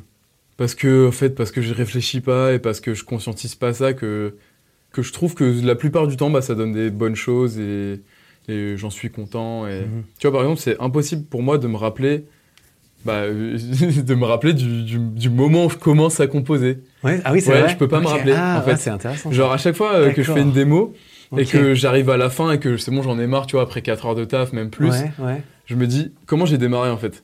Et c'est impossible de savoir comment j'ai démarré, tu vois. Ah ouais, d'accord. Donc c'est vraiment. Mais tu te mets quand même dans quelques prédispositions au début pour que ça puisse te mettre dans un flow un peu comme ça où tu perds. un- Ouais, peut-être, ouais, c'est des moments, euh, peut-être des moments, euh, tu vois, j'ai une peut-être une petite bougie, euh, un petit éclairage sympa. Ouais. Mais t'es Euh, dans ton, dans ton repense studio, gé- c'est dans ton studio généralement que ça se Ouais, passe. c'est dans mon studio, Ok, ouais, donc la tu te mets quand temps. même dans ouais. ton studio. C'est euh, même 100% dans mon studio. D'accord. Donc, donc la partie plus consciente, c'est bah, je vais dans mon studio et puis on verra ce qui se passe. Ouais, c'est ça, c'est ça. Ok. Par contre, tu vois, j'aime bien euh, me dire que j'ai des journées normales. C'est-à-dire. Euh, c'est-à-dire euh, tu, tu te lèves à 8 heures Ouais. pour euh, prendre ton petit déj et aller Mhm. travailler, etc. Tu vois, ça, Ça, me me met dans... ta journée type un petit peu parce que Ouais, il y en a peut-être qui ils trouvent un truc, ils trouvent un morceau, ils taffent dessus toute la nuit, puis c'est généralement ouais, il y en a en fait, c'est Ils ça. genre, 15 ils ont heures de suite. rythme. et-. Ou toi, tu es plus structuré dans ta façon de travailler? J'aime bien me dire qu'il faut m'accorder une pause à un certain moment et limite, euh, tu vois, le penser un peu à l'extrême en mode fonctionnaire que, que inversement, euh, me dire, euh, ouais, là, je suis sur un truc de- depuis 23h, il est 5h du mat, mais YOLO. Tu vois, vraiment, c'est pas, c'est pas mon. Ok, c'est pas ta façon ouais. de travailler en tout cas. Ça pourrait aussi donner de belles choses, mais je trouve que pour la longévité, pour, Ouais, euh, ah. tu vois, toutes ces choses-là, c'est- c'est c'est bien d'avoir un vrai rythme comme ça. Ouais, mais bien, bien joué d'avoir. euh, Moi, moi ça m'a pris, ça m'a pris plus de temps de, de comprendre ça. Ouais, c'est un truc que j'aimerais bien, j'aurais bien réussi à. Et, et même encore aujourd'hui, moi, ça part un peu euh, à- sans queue ni tête des fois. Tu Ça vois. arrive, ça, Ah. ça arrive toujours. Mais Ça, c'est euh, plus mon, c'est plus mon problème. J'avoue, j'arrive pas. tu peux jamais être une La journée du droite. fonctionnaire, j'ai jamais réussi. mec. Bah, J'ai jamais réussi. c'est un peu, un- oui, c'est un peu plus longtemps, tu vois. Ouais, ça peut sûr. être un peu plus Ah, longtemps. Bien sûr. ouais. Mais c'est vrai que, comme tu dis, tu vois, il y a des, des petites dérives comme ça, tu vois, ça, ça aussi. Mhm. Mais euh, c'est jamais complètement droit. Mhm. Mais toujours, tu reviens un peu sur le droit chemin à un moment. et puis, euh, Ah, Voilà. c'est, c'est intéressant que tu, que tu fonctionnes comme ça. Je me demande. euh, tu disais peut-être en tant qu'artiste, justement. euh, c'est vrai que les artistes, euh, la majorité des artistes, ils- ou alors, dans l'imaginaire de l'artiste, ça compose la nuit, ça compose même pas les fenêtres ouvertes. Ouais, parce que tu penses un peu à, une, un espèce de mythe de Mozart ou Chopin que tu as entendu comme quoi. Euh, ils sont habités et ouais, tout, ouais, ils sont habités, c'est des génies, tu vois, donc forcément, ils sont pas comme nous, donc ils vont pas travailler. Euh, de 9h à 17h la, la, journée. non, forcément, c'est la nuit dans un laboratoire. Ouais. c'est très mystifié. D'amour et d'eau fraîche. Et, ouais, bah oui.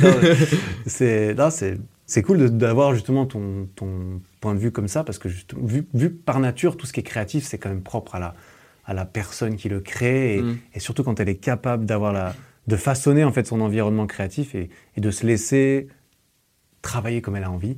Eh ben, tu vois un petit peu tellement de, de façons de travailler différentes. Ouais, c'est vrai.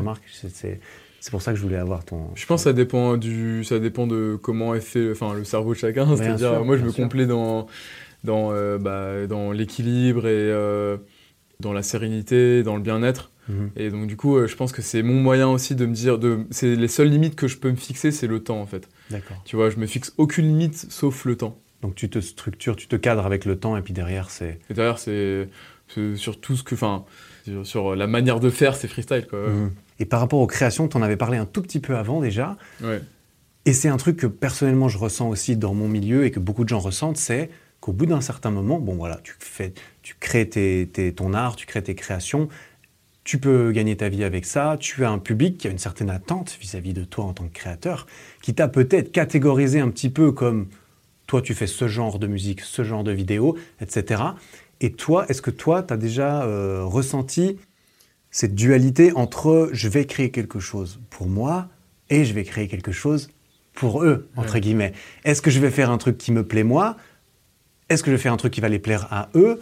Ou est-ce que tu places, parce que ça ça cohabite pas toujours, sur YouTube ça cohabite pas souvent, euh, enfin ça cohabite pas toujours, tu peux faire un truc très putaclic on dira, qui va très bien marcher, mais t'as pas d'âme, tu t'en fous un peu de ce que tu fais. Est-ce que toi au niveau de la musique, tu ressens ça?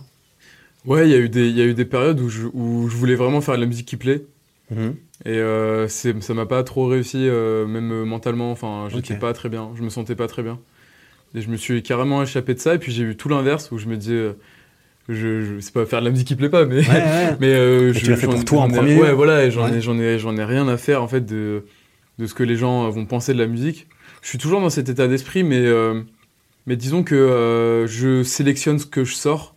Et déjà, c'est cool pour moi, c'est-à-dire j'ai la liberté de pouvoir mmh. faire des choses qui me plaisent à moi mmh. et que je vais toujours garder dans un coin dans un coin et même moi me l'écouter tout seul parce que j'aime bah oui. parce que j'aime bien enfin genre c'est pas je, considère pas ça égocentrique de dire que j'aime bien écouter ce que je fais euh. c'est la base j'imagine c'est obligatoire pour pour que ça marche euh, si t'aimes pas ce que tu fais euh. bah en tout cas t'en seras pas fier et tu le défendras mal ouais en fait ce que je sors c'est soit un coup de cœur personnel soit un équilibre entre j'aime et je sais que potentiellement ça peut plaire. Mhm. Et il y a, y, a y a, des trucs qui sortent qui, où je me dis il n'y a aucune chance que ça marche, mais c'est pas grave parce que c'est vraiment un coup de cœur personnel, tu vois. Et je mélange ces deux-là, je trouve que c'est un, un, un, bel équilibre. Mais euh, je, tends, euh, je tends à faire de plus en plus de trucs quand même euh, où ça me plaît à moi tout seul parce que... Enfin, on en parlait un petit peu tout à l'heure, tu vois, mais, mais je commence à avoir de plus en plus bah, d'indépendance financière, l'air de rien, et, mhm. et c'est un vrai facteur, tu vois, de se dire, ok, tu vois, j'ai de moins en moins besoin de la musique pour satisfaire tous mes revenus, etc., pour vivre, en fait, tu vois. Et, et donc, du coup, c'est trop cool parce que je reviens à. En fait, je, ouais, tu, fais passion, euh, raison, et tu reviens à la passion un petit peu, mhm. peut-être, tu vois. Et...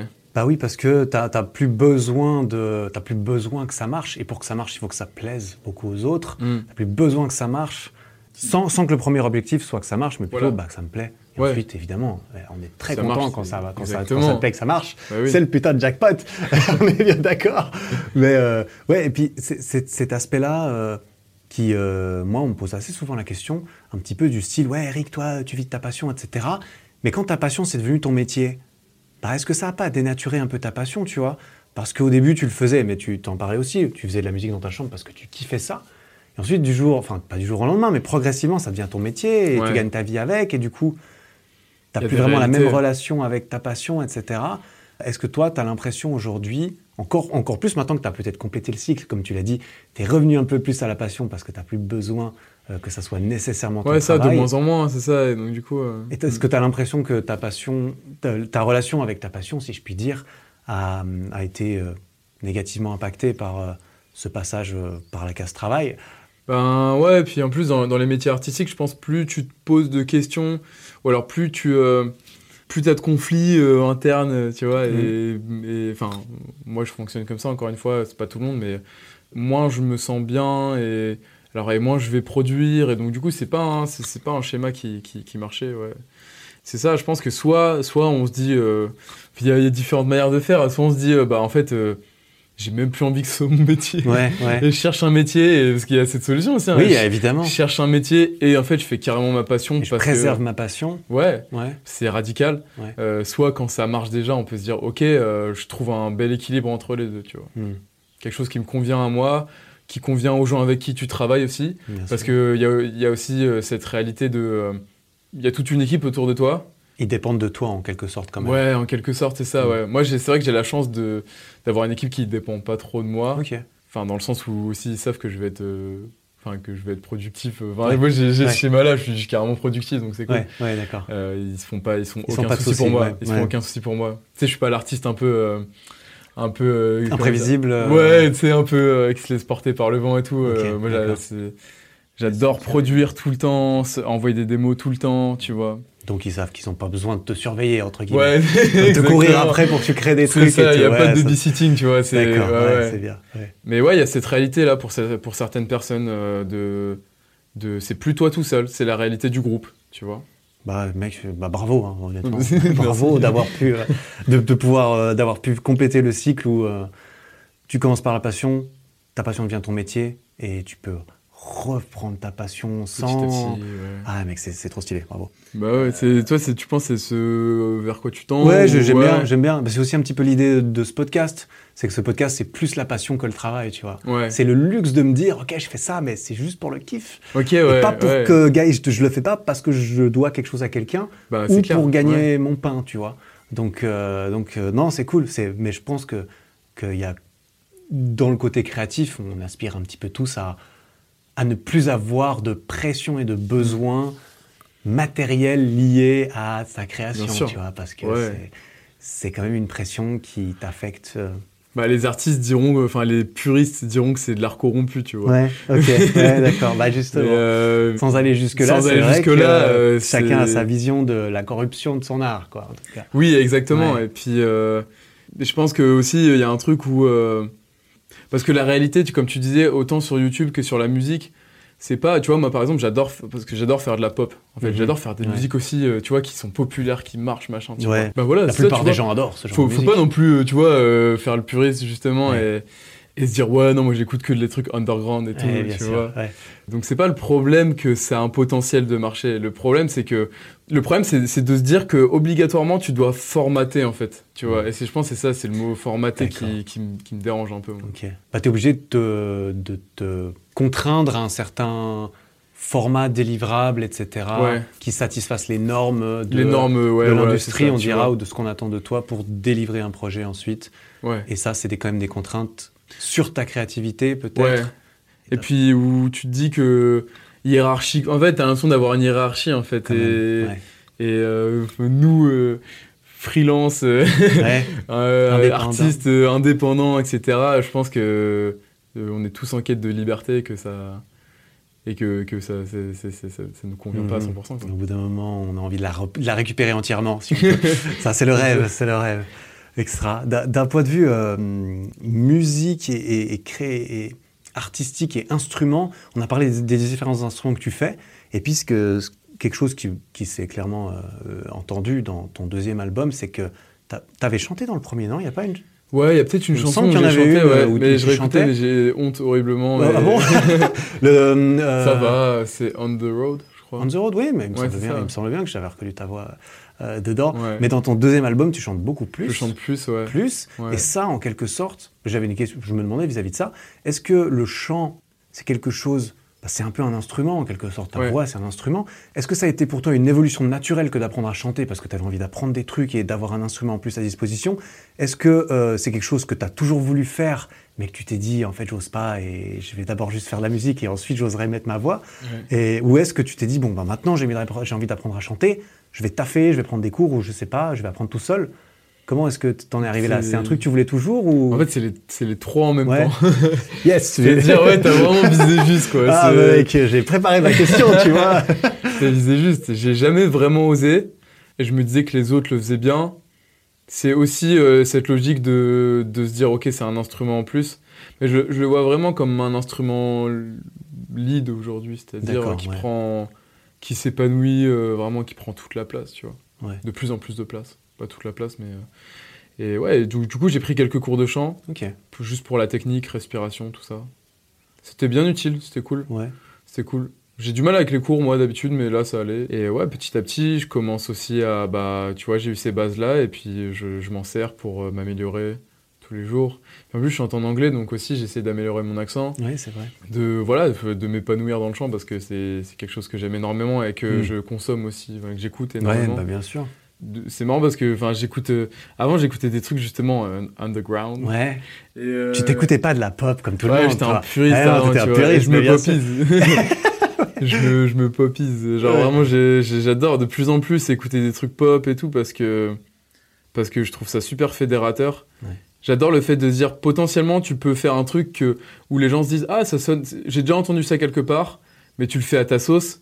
Tu peux reprendre des grands codes de certaines choses et les mettre à, à ta sauce ou quoi. Enfin ça j'adore je trouve ça super fun. Donc euh, ça faisait partie de ça un peu de se dire ok euh, il y en a plein, tu vois, qui ont fait ça, je sais pas, euh, enfin, euh, je me mets pas du tout à leur niveau, hein, mais tu vois, Kanye, avant, il faisait que de la prod. Ouais. Et puis, je pense, tu vois, c'était lui, c'était pareil, genre, petit à petit, il s'est mis à la voix et tout, et, et maintenant, Kanye, pour tout le monde, c'est... C'est un euh, chanteur. c'est un, voilà, un rappeur, Pour chanteur, moi, c'est un ça. Ouais, un rappeur. Enfin, tu vois, c'est le. Ouais, c'est ça, voilà. c'est celui qui pose sa voix en tout cas. Voilà, exactement, tu vois. Et genre, j'ai pas du tout la prétention de me dire, euh, vas-y, je vais être Kanye. Mais, mais c'est juste, tu vois, je trouve. euh, j'ai l'impression que c'est une logique, voilà, tu vois, c'est cette logique un peu, euh, un peu naturelle euh, de se dire, ouais, petit à petit, tu commences à, à poser ta voix. euh, puis je m'amuse vraiment, comme je t'ai dit, tu vois, je me laisse guider par euh, ce qui me fait kiffer, quoi.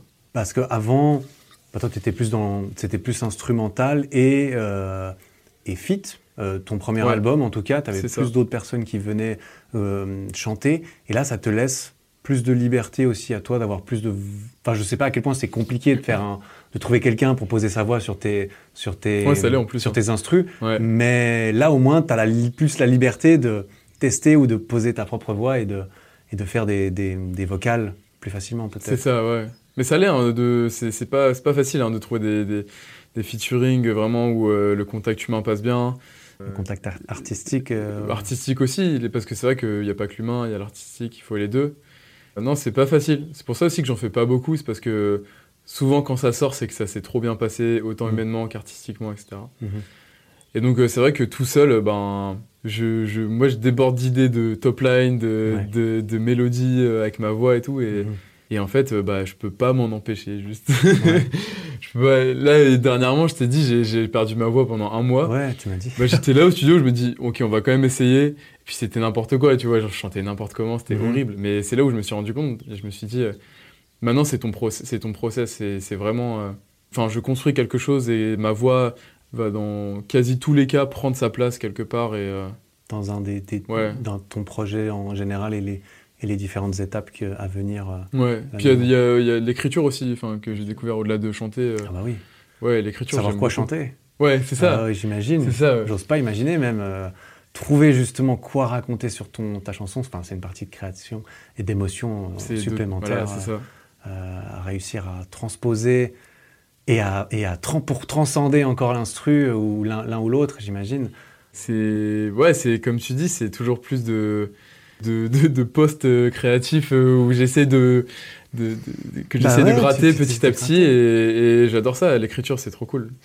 Parce que là, tu as deux albums, le deuxième, tu chantais plus. Tu m'as dit que là, tu étais un peu en train de. Vous étiez. Enfin, toi, avais, tu commençais à finaliser gentiment la musique, le côté musique, musical, compo et, et, et tout de- du troisième album. Et c'est Ouais, aussi un ça, album. bah qui- je suis, je suis tu dessus. Peux, tu peux teaser un tout petit peu le, Allez. le truc. C'est aussi un album où toi, tu vas, tu vas chanter et tu vas encore. Mais tu m'as dit que le genre serait peut-être un petit peu différent de. Ouais, exactement. Ouais. Bah, J'essaie toujours de, de tendre un petit peu vers autre chose, euh, chercher une nouvelle direction artistique. Tu vois, c'est ce que j'avais fait entre le premier album Présence, qui était instrumental avec des feats, enfin, où je me mettais en arrière, le deuxième Parachute, où justement, tu sais, il y avait cette image de, de, de, de parachutiste sur Mhm. l'image et puis euh, bah, l'audio était un peu plus axé voix, un peu plus euh, parfois un peu hip-hop. Je, je m'échappe un peu du côté dance que j'aime beaucoup pourtant, tu vois. Mais Mhm. je le réserve un peu plus à la scène, je crois. Ok. Faire des edits, Ouais. des trucs du genre, tu vois. Ouais, ouais, bien sûr. Et avoir de, de l'audio que, que moi je pourrais écouter dans plein de situations aussi, tu vois. Quand je conduis, quand je me balade, quand je sais pas, je regarde les étoiles, plein de trucs. Ouais. Et ça, c'est ce que va représenter un petit peu ton. Mon prochain album, Prochain ouais, album. je c'est ça, il y aura plein de scènes de vie différentes. Ouais. Même dans l'écriture, tu vois, ça va. J'ai l'impression aussi de. Soit je parle de trucs un peu plus perso, soit je suis toujours plus dans l'observation. Mhm. J'essaie d'aller chercher la spécificité, la spécificité un peu Ouais. dans l'écriture. Ouais. C'est-à-dire des situations un peu euh, bah, relatable, mais Ouais, genre, euh, auquel on peut s'apparenter. ouais, auquel on peut s'apparenter, voilà. Ouais. Et musicalement, ouais, c'est un peu dans la continuité de Parachute et un peu différent en même temps. euh. Ok. C'est dur, à- c'est dur à décrire. Ah, hein. C'est dur à décrire comme ça. je, je te, je te crois, hein, moi je sais pas, je sais pas ce que c'est que d'avoir à décrire justement un projet musical euh, par rapport aux autres et tout. Ouais. Euh, c'est, c'est, bah, tu, tu fais beaucoup de ça au feeling et tu te dis pas, ok, ça va être un album pop. Allez, bah, on va Ouais, de la c'est pop. ça, ouais. Du coup, c'est facile à résumer. Alors, troisième album, pop. Ok, facile. Allez, merci, au revoir. J'ai toujours eu cette idée de faire des choses éclectiques. De me dire, ouais, il y a un morceau qui va être instru un peu cinématique et l'autre qui va être de la pop euh, vraiment euh, pop disco, machin, Mhm. tu vois, enfin bref.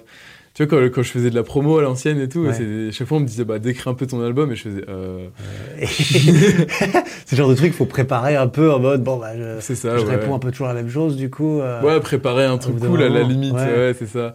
Moi j'étais beaucoup en impro avant, Ouais, euh, c'est vrai. sur les promos, ouais. c'est, marrant. Et ça, ça te stressait pas euh, plus que ça tu vois? Si, énormément, Ouais, c'est. Énormément. Bah, les plateaux télé surtout. c'était- Tu sais, les, les quotidiens, ça, ça Oui, bien sûr, les énormément. quotidiens où tu, euh, tu vas au France 3, euh, Ouais, c'est Euh, télé- c'était euh, télé, TMC, au- ouais. voilà, ou Ouais, le c'est journal ça, et ouais. tout ça. euh. Ouais, voilà, tu vois, ce genre de promo télé, c'est très stressant. Et euh, beaucoup d'artistes font euh, du média training. Ouais. Moi, j'ai pas fait ça. Ok, Donc, euh, d'autant plus stressant, du coup. ok. De- D'un point de vue création, là, je me dis plus d'un point de vue euh, purement création de musique.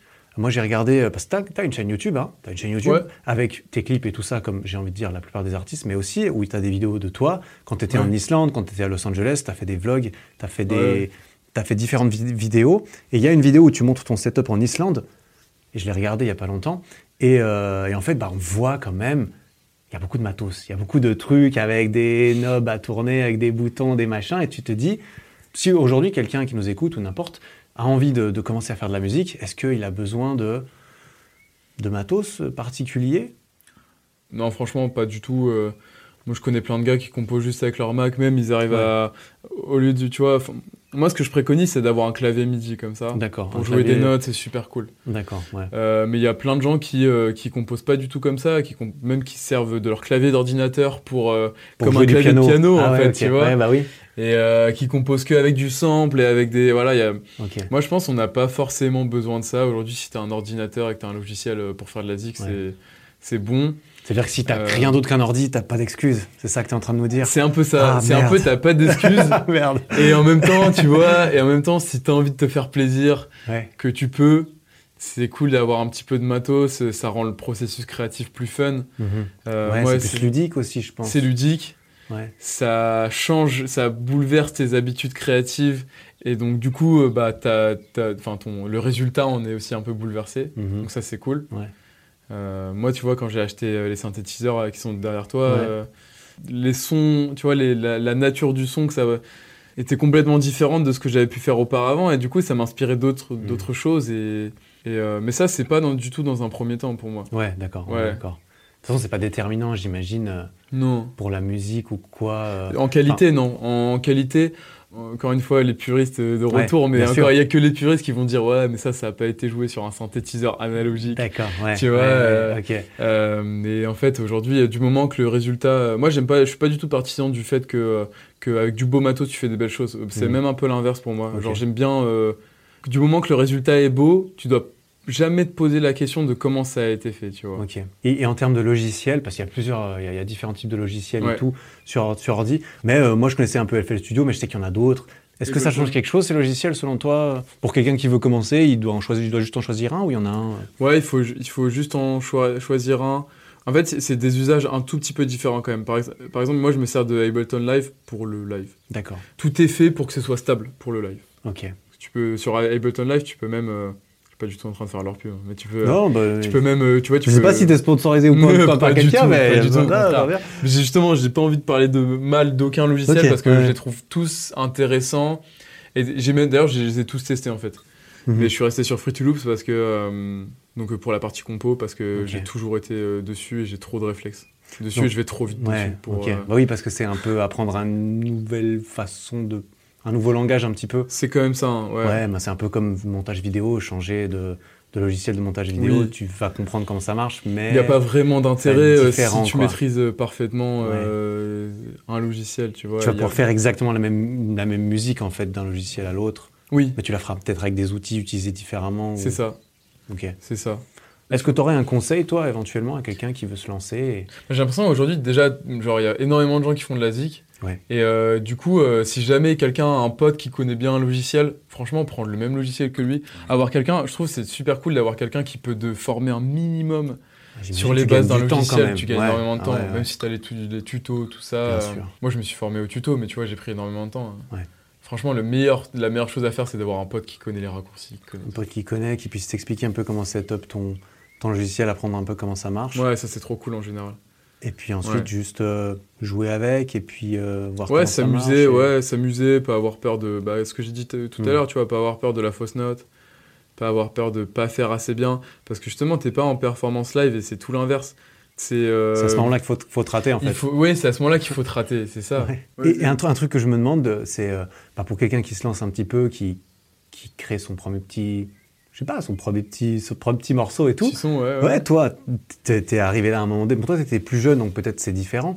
Euh, suivant ton âge, t'es peut-être un petit peu moins euh, euh, timide. Mais est-ce que toi, tu conseillerais en mode, bon, bah, tu veux. Parce qu'aujourd'hui, on, on l'a dit, tu vois, tout le monde peut faire de la musique, tout le monde peut faire des vidéos, tout le monde peut faire écrire un livre, publier un livre. Ce qui est difficile, c'est de sortir de la masse. Il me semble que la majorité des titres de musique qui sont dispo sur euh, iTunes, ils n'ont pas été écoutés une seule fois, tu vois. Et un truc Ouais, du ouais. genre, ou alors Oui, écouté une fois par ça, le, ouais, ouais. une fois par l'auteur et une fois par sa mère, tu vois. Je pense à un truc, un truc du genre, tu vois. Mais euh, du coup, t'as l'impression que c'est saturé, tu vois. Moi, c'est, sur YouTube, c'est la même chose. C'est saturé. Ça fait des années que c'est saturé, tu vois. Pourtant, il y a quand même des gens qui, qui émergent un petit peu. Et je pense que pour la musique, c'est la même. T'as l'impression, il y a tellement de musique que tout a déjà été un petit peu fait. Et du coup, tu te demandes euh, comment est-ce que, comment trouver sa, sa, son son, tu vois? J'imagine Ouais. que, tu sais, il y, a- il y a pas mal d'artistes où tu dis, ah, ça, c'est, lui, parce que je reconnais le, la vocale un petit peu particulière ou tout, ou ouais. Euh, Est-ce que toi, tu as un conseil? Je sais que c'est super euh, difficile, j'imagine, mais pour cultiver, trouver son son et réussir à se démarquer en tant qu'artiste ou se différencier un peu? C'est très compliqué parce que, enfin, pff, ouais, c'est. C'est une bonne question. Ouais, vois. c'est un peu, euh, c'est un peu c'est difficile, j'imagine. à- Je disais ça, ouf, tu vois, dans l'espoir qu'il y ait, euh, pour ceux qui cherchent la, La, la, la- la pilule, euh, la, la, la, la- la pilule magique, euh, ouais. le, le secret qui fait que tu vas voir ton son et tout. C'est un processus de ouf, en fait, j'imagine. Tu veux pas le. Ouais, c'est encore une fois, c'est très dur à conscientiser parce Mm, que je trouve ouais. que C'est je trouve que c'est le résultat. Enfin, genre, c'est, ouais, c'est, le résultat de tout ce que tu peux écouter, Toutes euh, les influences. toutes que les influences que tu peux avoir. Peut-être un bon conseil, c'est ça, tu vois, c'est, euh, c'est de pas du tout être fermé à n'importe quel style de musique, Mm. d'écouter plein de choses, de se laisser, euh, de s'ouvrir vraiment à tout ce que tu peux avoir en diversité musicale. Mhm. Ça, c'est ça, je l'ai expérimenté moi. Je te l'ai dit tout à l'heure, mais à un moment, j'écoutais un style de musique particulier, etc. Et je me suis ouvert de plus en plus. Et j'ai découvert des choses que j'aime énormément. Et je trouve que c'est ce qui réveille ton inspiration. C'est ce qui fait que tu peux arriver avec une sauce spéciale parce que tu as de la culture musicale. Mhm. T'en as pas besoin forcément, hein, mais Ça peut aider. ça peut être un plus, ouais. Je me dis, Ça se ça, c'est travaille peut-être et- même dans toute forme d'art, tu vois. Ouais, bah, Peut-être même dans- d'ailleurs dans, dans, aussi dans, dans la création de contenu euh, vidéo, dans le, Sûr et certain. dans le YouTube game, tout ça, Exactement. machin, bah vois, oui, parce que regarder ce que d'autres genres de personnes font, que ce soit au niveau du format, du fond, de la forme, Ouais, c'est toujours, après, il y a toujours un mec qui va dire Ah, t'as copié ci, t'as copié ça. Mais c'est- que ça. En tant qu'être humain, on est juste tous en train de se copier les uns les autres ouais tout le temps. ouais, et bien sûr. ça construit un tout petit peu, tu vois. C'est Et c'est ce que je te disais tout à l'heure avec la pop. Pour moi, c'est ça la pop. Tu vois, euh, la Mm. pop, c'est pas que dans la zik. Ouais. C'est prendre des grands codes et les faire à sa sauce, tu Ok, vois. Et moi, j'aime bien ça. Tu vois, je trouve. euh, Ça résume Si bien. ces euh, grands codes euh, marchent alors qu'ils ont été utilisés 10 000 fois, c'est qu'il y a un truc de magique dans ces grands codes et qu'il faut pas se priver de les Mm. utiliser et de, Juste parce que c'est euh, juste parce que c'est. mainstream et, Voilà. et- et assumé euh, par tout le monde que ça marche. Ouais, c'est ça. ouais. Ok, ouais, Du priver. Toi, tu l'assumes, tu vois, après, derrière. euh, Super, ça, ça conclut un petit peu cette partie euh, création Ouais. très cool. J'ai une dernière petite partie, c'est un petit peu plus ce qui, entoure un petit peu le, le lifestyle, parce que bon, on l'a vu, tu, tu fais de la muscu et tout, et tu as dit que tu avais commencé un petit peu plus tôt. Au niveau du confinement, même avant, tu m'avais dit, bah, que- après, tu vois, quand tu fais des tournées et tout, je suppose que l'hygiène de vie, c'est pas nécessairement facile. Tu peux nous en parler, un- nous parler un petit peu de ta relation avec le sport, comment il est entré, sous quelle forme dans ta vie, à Ouais. quel moment, etc. Comment ça s'est passé euh, tout ça? Le sport, tu vois les Ouais. différents- Peut-être on a fait différentes disciplines ou quoi? J'ai fait du tennis quand j'étais jeune, mais, Mhm. Mais c'est vraiment, tu vois, la musculation, c'est vraiment le seul sport où je, me- enfin, où je me suis accroché Ouais, ok. depuis euh, des années, parce que j'étais pas du tout sportif. Et, euh, et d'ailleurs, même parfois, je le sentais un peu sur scène. C'est vrai Ouais, parce que j'étais un peu gringalé et tout. Et tu sais, j'avais ce truc un peu, euh, tu sais, de, de maigros, tu vois. C'est-à-dire Bah, tu sais, les maigros, tu sais, c'est un peu les gens qui sont minces. Ah, les et qui skinny- ont, skinny qui ont- fat. Ouais, les skinny fat, Ah, skinny voilà. fat, les fameux. Ouais, le- j'ai Oui, la version peu- française. ouais, exactement. Ah, je Maigro. connaissais même, mec, je connaissais. Pourtant, c'est mon milieu, je connaissais même pas. T'as dit quoi Un maigro. Maigro. maigre. Ah, putain, c'est. Sais, parce que le mot est un peu Mais bien péjoratif, sûr. tu vois. Bah mais, oui, euh, skinny fat, c'est pas très. C'est pas un compliment généralement. Ouais, quand c'est- même, mais voilà, tu vois, mais. Bon, je le dis de personne, mais. Non, mais bien sûr. Sur moi. Ah ouais, non, pas de. J'étais un peu comme ça, tu vois. Je pense j'avais j'avais du gras et en même temps j'étais j'étais fin et tout. Enfin bref, pire euh, pire métabolisme, tout le temps fatigué et, et, euh, sur scène euh, essoufflé et tout. Et, et je me suis- et Ça en fait. pénalisait, tu sentais. euh, ouais, mais euh, mais je me posais pas la question. Par contre, tu vois, je me disais pas qu'il y a un truc qui allait pas parce que parce que j'étais pas normal, dans, en dans fait. cette phase de réflexion justement. Hmm. Et c'est quand justement j'ai commencé à prendre du recul que je me suis dit qu'il y a peut-être quelque chose à faire sur le plan physique, même sur la prestance scénique. Ouais. Et tout de suite m'est pas venue l'idée de la muscu. Je faisais pas encore de la muscu, mais je commençais un petit peu à courir, bon, à essayer d'un peu de perdre du poids, perdre la, perdre, tu vois, ce côté un peu gras et tout. Et euh, en fait, il y a eu plusieurs choses. Il y, a- il y a eu aussi parce que je suis, j'étais devenu végétarien. Oui, c'est ça. Ouais, je voulais en parler un petit peu. euh, T'es devenu végétarien à. avant euh, d'avoir commencé le sport. En fait. D'accord. Ça, c'était vers quel âge? 18 ans. 18 ans, ok. Ouais, j'avais 18, je crois. Ouais. Et euh, non, j'avais 19, je crois. Ouais, j'avais 19 parce que c'était en gros, j'étais en Islande. Ouais. En gros, l'histoire, j'étais en Islande et euh, j'ai pêché euh, bah, les poissons. Ouais. On est allé avec un pêcheur et tout, et il m'a demandé euh, d'éventrer le poisson. Et impossible pour moi de le faire. Et je me suis dit, bah, si je peux pas le tuer, je peux pas le manger. Quoi. Donc je l'ai quand même mangé le soir. Mais c'était, j'ai dit, ok, toi, c'est le Ça t'a marqué. Ça t'a marqué. Ouais, ça m'a ça m'a marqué. Et en gros, pendant le confinement, je commençais à m'in- à m'intéresser bah, au sport parce que je me suis dit que ça allait me faire énormément de bien. Mhm. On avait tous besoin d'un petit échappatoire, je pense. C'est clair. Ouais. Bah, beaucoup de gens se sont mis au sport pendant le confinement. Ouais. Ouais. Mais du coup, à ce moment-là, ouais, je m'y suis mis et puis euh, et puis j'ai regardé. Je pense, je sais pas si tu l'as vu, euh, Game Changer. Oui, oui, oui, j'ai vu. Ouais, voilà. Ouais. Ouais. Du coup, j'ai regardé ça aussi et je me suis dit, ok, euh, VG, parce que moi, je suis intolérant au lactose, donc je me Ok. V- VG, c'est bien, mais en fait, il me restait les œufs, donc je me suis dit, bah, go vegan, quoi. Mhm. direct carrément et je me suis dit euh, c'est challenge enfin c'était un challenge pour moi qui adore les challenges Bah, mec, c'est un, un challenge, ouais. de me dire ok je prends de la masse début, en en étant vegan tu vois Ouais. du début Ça a l'air d'avoir ouais. bien marché. ouais ça va c'est cool enfin tu vois ça, ça va euh, en plus je suis au début tu- Toi, tu vas encore. euh, ouais un petit peu ouais, un petit peu, quand même. Pourquoi pas euh, On a commencé peu, à y goûter un petit peu, ouais. ouais genre, ouais quand tu- bah c'est ça quand il goûte après Ouais, tu vois tu vois les résultats et tout. tu veux toujours plus d'abord je faisais au poids du corps Ok. Et euh, mais je, je me faisais des circuits training. Et D'accord. c'était pas. Enfin, beaucoup d'énergie dépensée. Oui. Trop, même. Et je prenais pas vraiment de masse. Mais par contre, je m'amusais bien. Tu vois, c'était cool, c'était un vrai échappatoire. C'est genre, C'était vraiment le but. Puis j'ai testé un petit peu le street workout. Ah bah voilà Tu, tu connais Euh, Ça me dit quelque chose, ça me dit quelque chose, ouais. Dis-moi en plus. Et euh, ouais, du coup, bah, première figure. Et en plus, j'étais bah, justement, j'étais très fin. Donc euh, Ouais. donc c'est cool. je, je Ah, progressais. C'était grand en plus, tu fais combien? Je Là, tes 80. mensurations actuelles, Actuelles taille et poids euh, 1m87 et poids, là, je fais 85 kilos. T'es grand en plus, hein, ouais. T'es- Toi, tu Ouais, fais t'es grand. Bon, je fais 1m84, tu vois. Ah, ok, ouais, ouais, Ouais. c'est- c'est pareil. Ouais, mais pour le street, c'est pas particulièrement avantageux C'est d'être grand et, et lourd, généralement. Ah oui, d'être grand, ouais, c'est pas avantageux. ouais, ouais. même. C'est- Ça t'aide pas plus que muscu, ça. d'ailleurs, j'ai l'impression, non? Euh, Ça change rien Moi, c'est différent. Non, la muscu, c'est après une histoire de, de morphologie pour certains Ouais. exercices, tu vois, si t'as les bras longs ou pas. Ah oui, c'est ça, ouais, C'est exact. autre- Ça, c'est autre chose. Ouais. Mais, euh, ouais, donc t'as commencé un peu le street? Et du coup, ouais, j'ai commencé le street et, Et euh, ça, je, tu vois, je commençais à faire euh, bah, les muscle-ups, Ouais, mais cela. puis petit muscle-up strict, et voilà. Ah, et mec, je me suis trop dit, bon, là, j'ai j'ai pas eu le front le- J'étais sur le front lever et j'ai abandonné, abandonné au cours de Ouais, route. c'est vrai. Ouais. Là, tu t'es dit, ah, ça devient. Très dur euh, le front. euh, Ouais. Mais mec, ouais. quand t'es grand et tu fais plus de 80 kilos, c'est dur pour beaucoup Ouais, de c'est gens. du- c'est c'est Moi, je dur trouve ça tenir. super dur le front lever. C'est Ouais, ce- c'est- ce à quoi j'ai le plus de mal, perso. C'est vrai Ouais, ouais. Ok, ouais. Tout ce qui est tirage, j'ai plus de mal. Le front lever, c'est ma bête noire.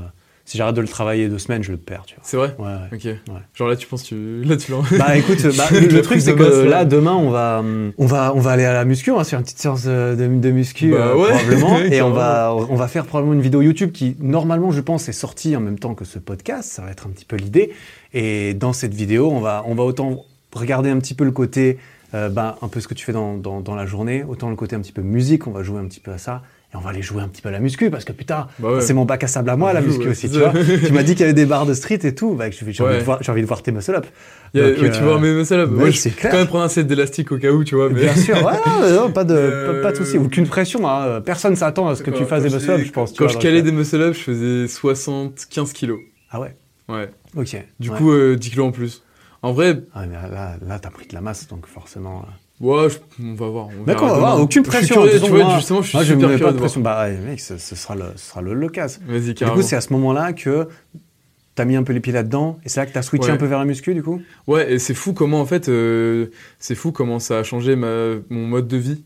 Ouais. Je crois que j'avais besoin de ça, en fait. Genre, euh, inconsciemment, c'était le sport c'est- ça allait être un sport ou un autre, mais la muscu, j'ai l'impression que c'est le sport où, en dehors du sport, c'est aussi important que le sport, tu vois. Hum, hum. le plus, Oui. c'est-à-dire euh, l'hygiène de vie. Ouais.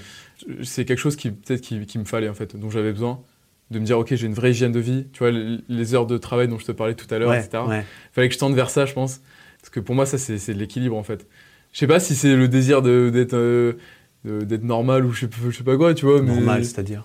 Ben euh, je sais pas, justement de, de pas euh, t'as fait 15 heures sur le même truc, etc. Hum, D'accord, ouais. Enfin, je sais pas trop, tu vois, si c'est juste moi ou si c'est tout le monde. Comment dire Tout le monde a besoin de cet équilibre-là, de, de varier suffisamment les, d'avoir des, activités, d'avoir des activités. d'avoir autant un, un stimulus euh, psychologique que Ouais, physique. que physique, voilà, exactement, que tu toi, vois. Quand tu es sur ton clavier, dans ta tête et sur tes instruments toute la journée, c'est pas la même chose que quand tu vas euh, soulever de la fonte, C'est ça, ouais. Bah, c'est carrément ça. Je, enfin, je, je pense que j'avais vraiment besoin de cette euh, complémentarité, tu vois, qui prend, en vrai, qui prend quand même pas mal de place dans ma vie parce que du coup, je cuisine tous mes repas. Mhm. Et puis, euh, bah, tu vois, la salle, euh, j'y vais 6 jours sur 7. Ah oui, c'est quoi? Vas-y, balance-nous un petit peu le, Le, le, leg, programme. le, le programme.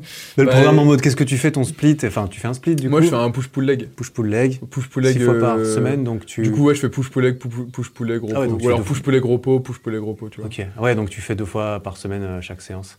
Euh, C'est ça, gros, ouais. ouais. Ok. Et ouais, j'essaie de m'entraîner euh, une heure, une heure dix max, tu vois, par ouais. séance. Et t'as une salle pas loin de, pas loin de chez toi Ouais, j'ai une salle, ouais, ouais, bah. Je- Ouais, bah c'est là où on va aller. C'est là où on va aller, tu On vas pas voir. encore- on hein, n'a pas tu- encore été, Tu vas mais- découvrir, Ouais, euh, tu vas découvrir ça, ça va, elle est cool, elle est cool la salle. Elle est cool Ouais. Nice. J'aime- les bonnes salles. Et euh, ouais. Et t'es sur ton petit cycle, entre guillemets, là-dessus, ça fait un an. Que t'es que t'es que t'es carré avec la muscu. Que je suis carré avec par- la muscu, Six fois par ouais. semaine, c'est quand même un gros impliquement. Bah si, bah, vraiment que je suis carré, je pense, ça fait justement, ça fait un an et pas un Un an an. et demi, tu vois. Ok. Je pense que, en fait, bah, tu sais, avec le confinement, tout ça, donc quand les salons, quand les salons fermés, je considère que bah, j'ai fait une pause énorme parce que parfois c'était un mois ou deux mois sans rien, tu vois. Ouais. Donc quand même, ça commence à faire. On, on est, on est en combien On est en On 2022. On est en mai 2022. Mais il me semble, voilà, c'était mai euh, 2021, Ok. je crois, le dernier confinement. ouais. Ouais, un truc du genre. Bon, ça fait Ou avant, peut-être, mais en tout cas, ça fait Ouais, un ça an, à fait une année que voilà. que t'as pris un rythme sans que les salles ferment et tout, et C'est ça, un truc régulier. Mais tu vois, ça c'est quelque chose que, que je vais essayer d'intégrer à mes tournées. De, ça, va être, euh, ça va être tendu et tout, mais, euh, mais de me dire, ok, euh, ouais. Peut-être je m'entraînerai un essayer. tout petit peu moins, tu vois. Ouais. Toi, tu, toi, tu fais quoi? Tu fais un jour de re- un jour, Moi, je m'entraîne un jour sur deux. un jour sur deux, ouais. Mais quand j'y vais, ça me prend, ça me prend deux heures et demie, tu vois. Avec les trajets, la séance et tout, je fais des grosses séances. ok, ouais.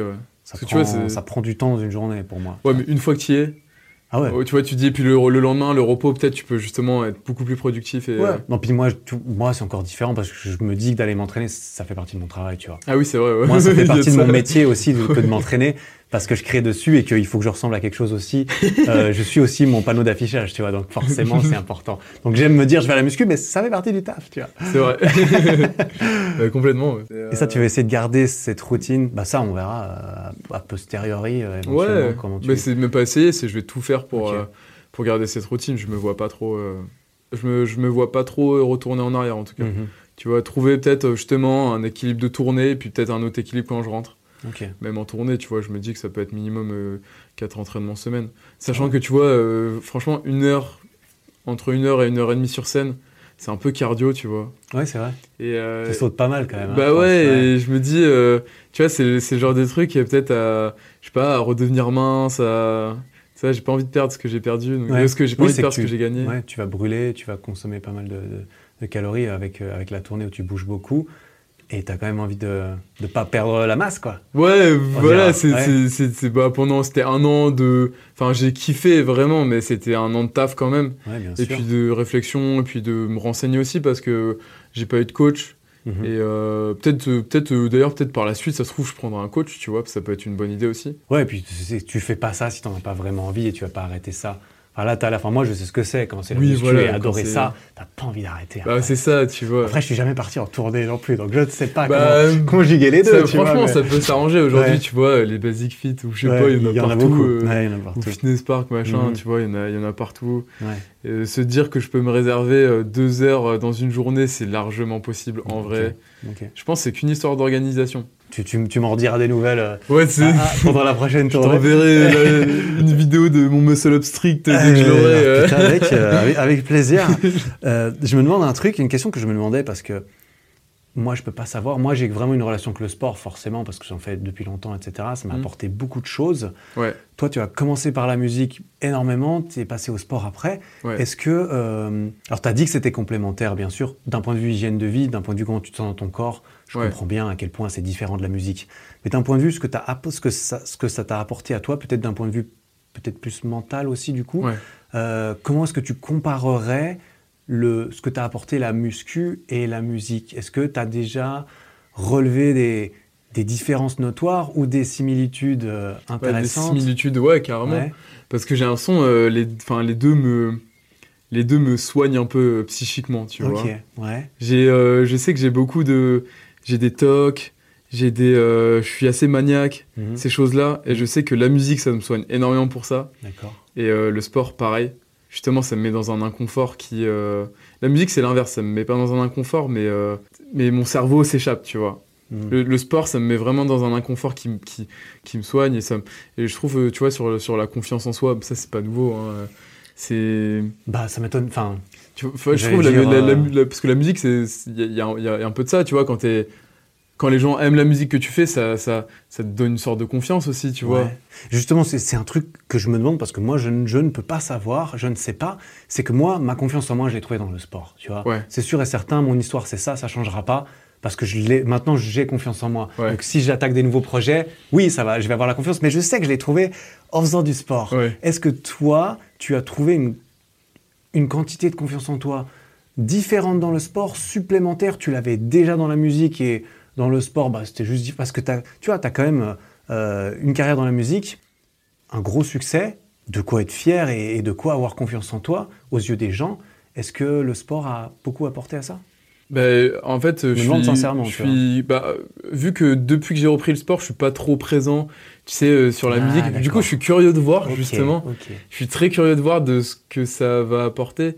Hum, tu vois, en plus, c'est, enfin, tu vois, c'est rigolo parce que, tu vois, les trucs que je poste sur Insta maintenant, c'est des petites photos de moi un peu. la Mec, j'ai cool. vu, j'ai vu les petits et on voit un peu les J'ai abdos. j'ai et l'impression que limite c'est l'inverse, tu vois, les gens parlent plus du fait que je fasse du sport que je fasse de la tu Mec, tu mets tes photos en débardeur en même temps, donc forcément que les gens y. Bah, remarquent. bien sûr. Eh, bien sûr. évidemment. Ouais, il y, y a une petite part de, ouais, une petite part de flex, mais euh, Il n'y a pas de mal. hein. Ouais, ça, c'est pas moi qui vais te dire que.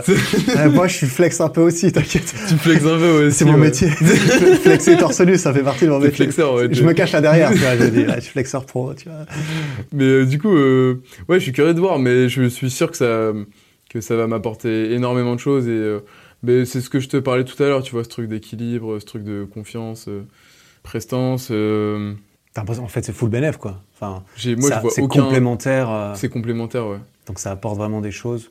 Moi, je vois, je vois aucun, je vois aucun, euh, je vois aucun aspect négatif euh, au sport. Ça, ça j'im- j'imagine, mais euh, il y a quand même. ouais, la musique t'a quand même apporté évidemment plein de choses que le sport ne t'apportera pas. On est d'accord.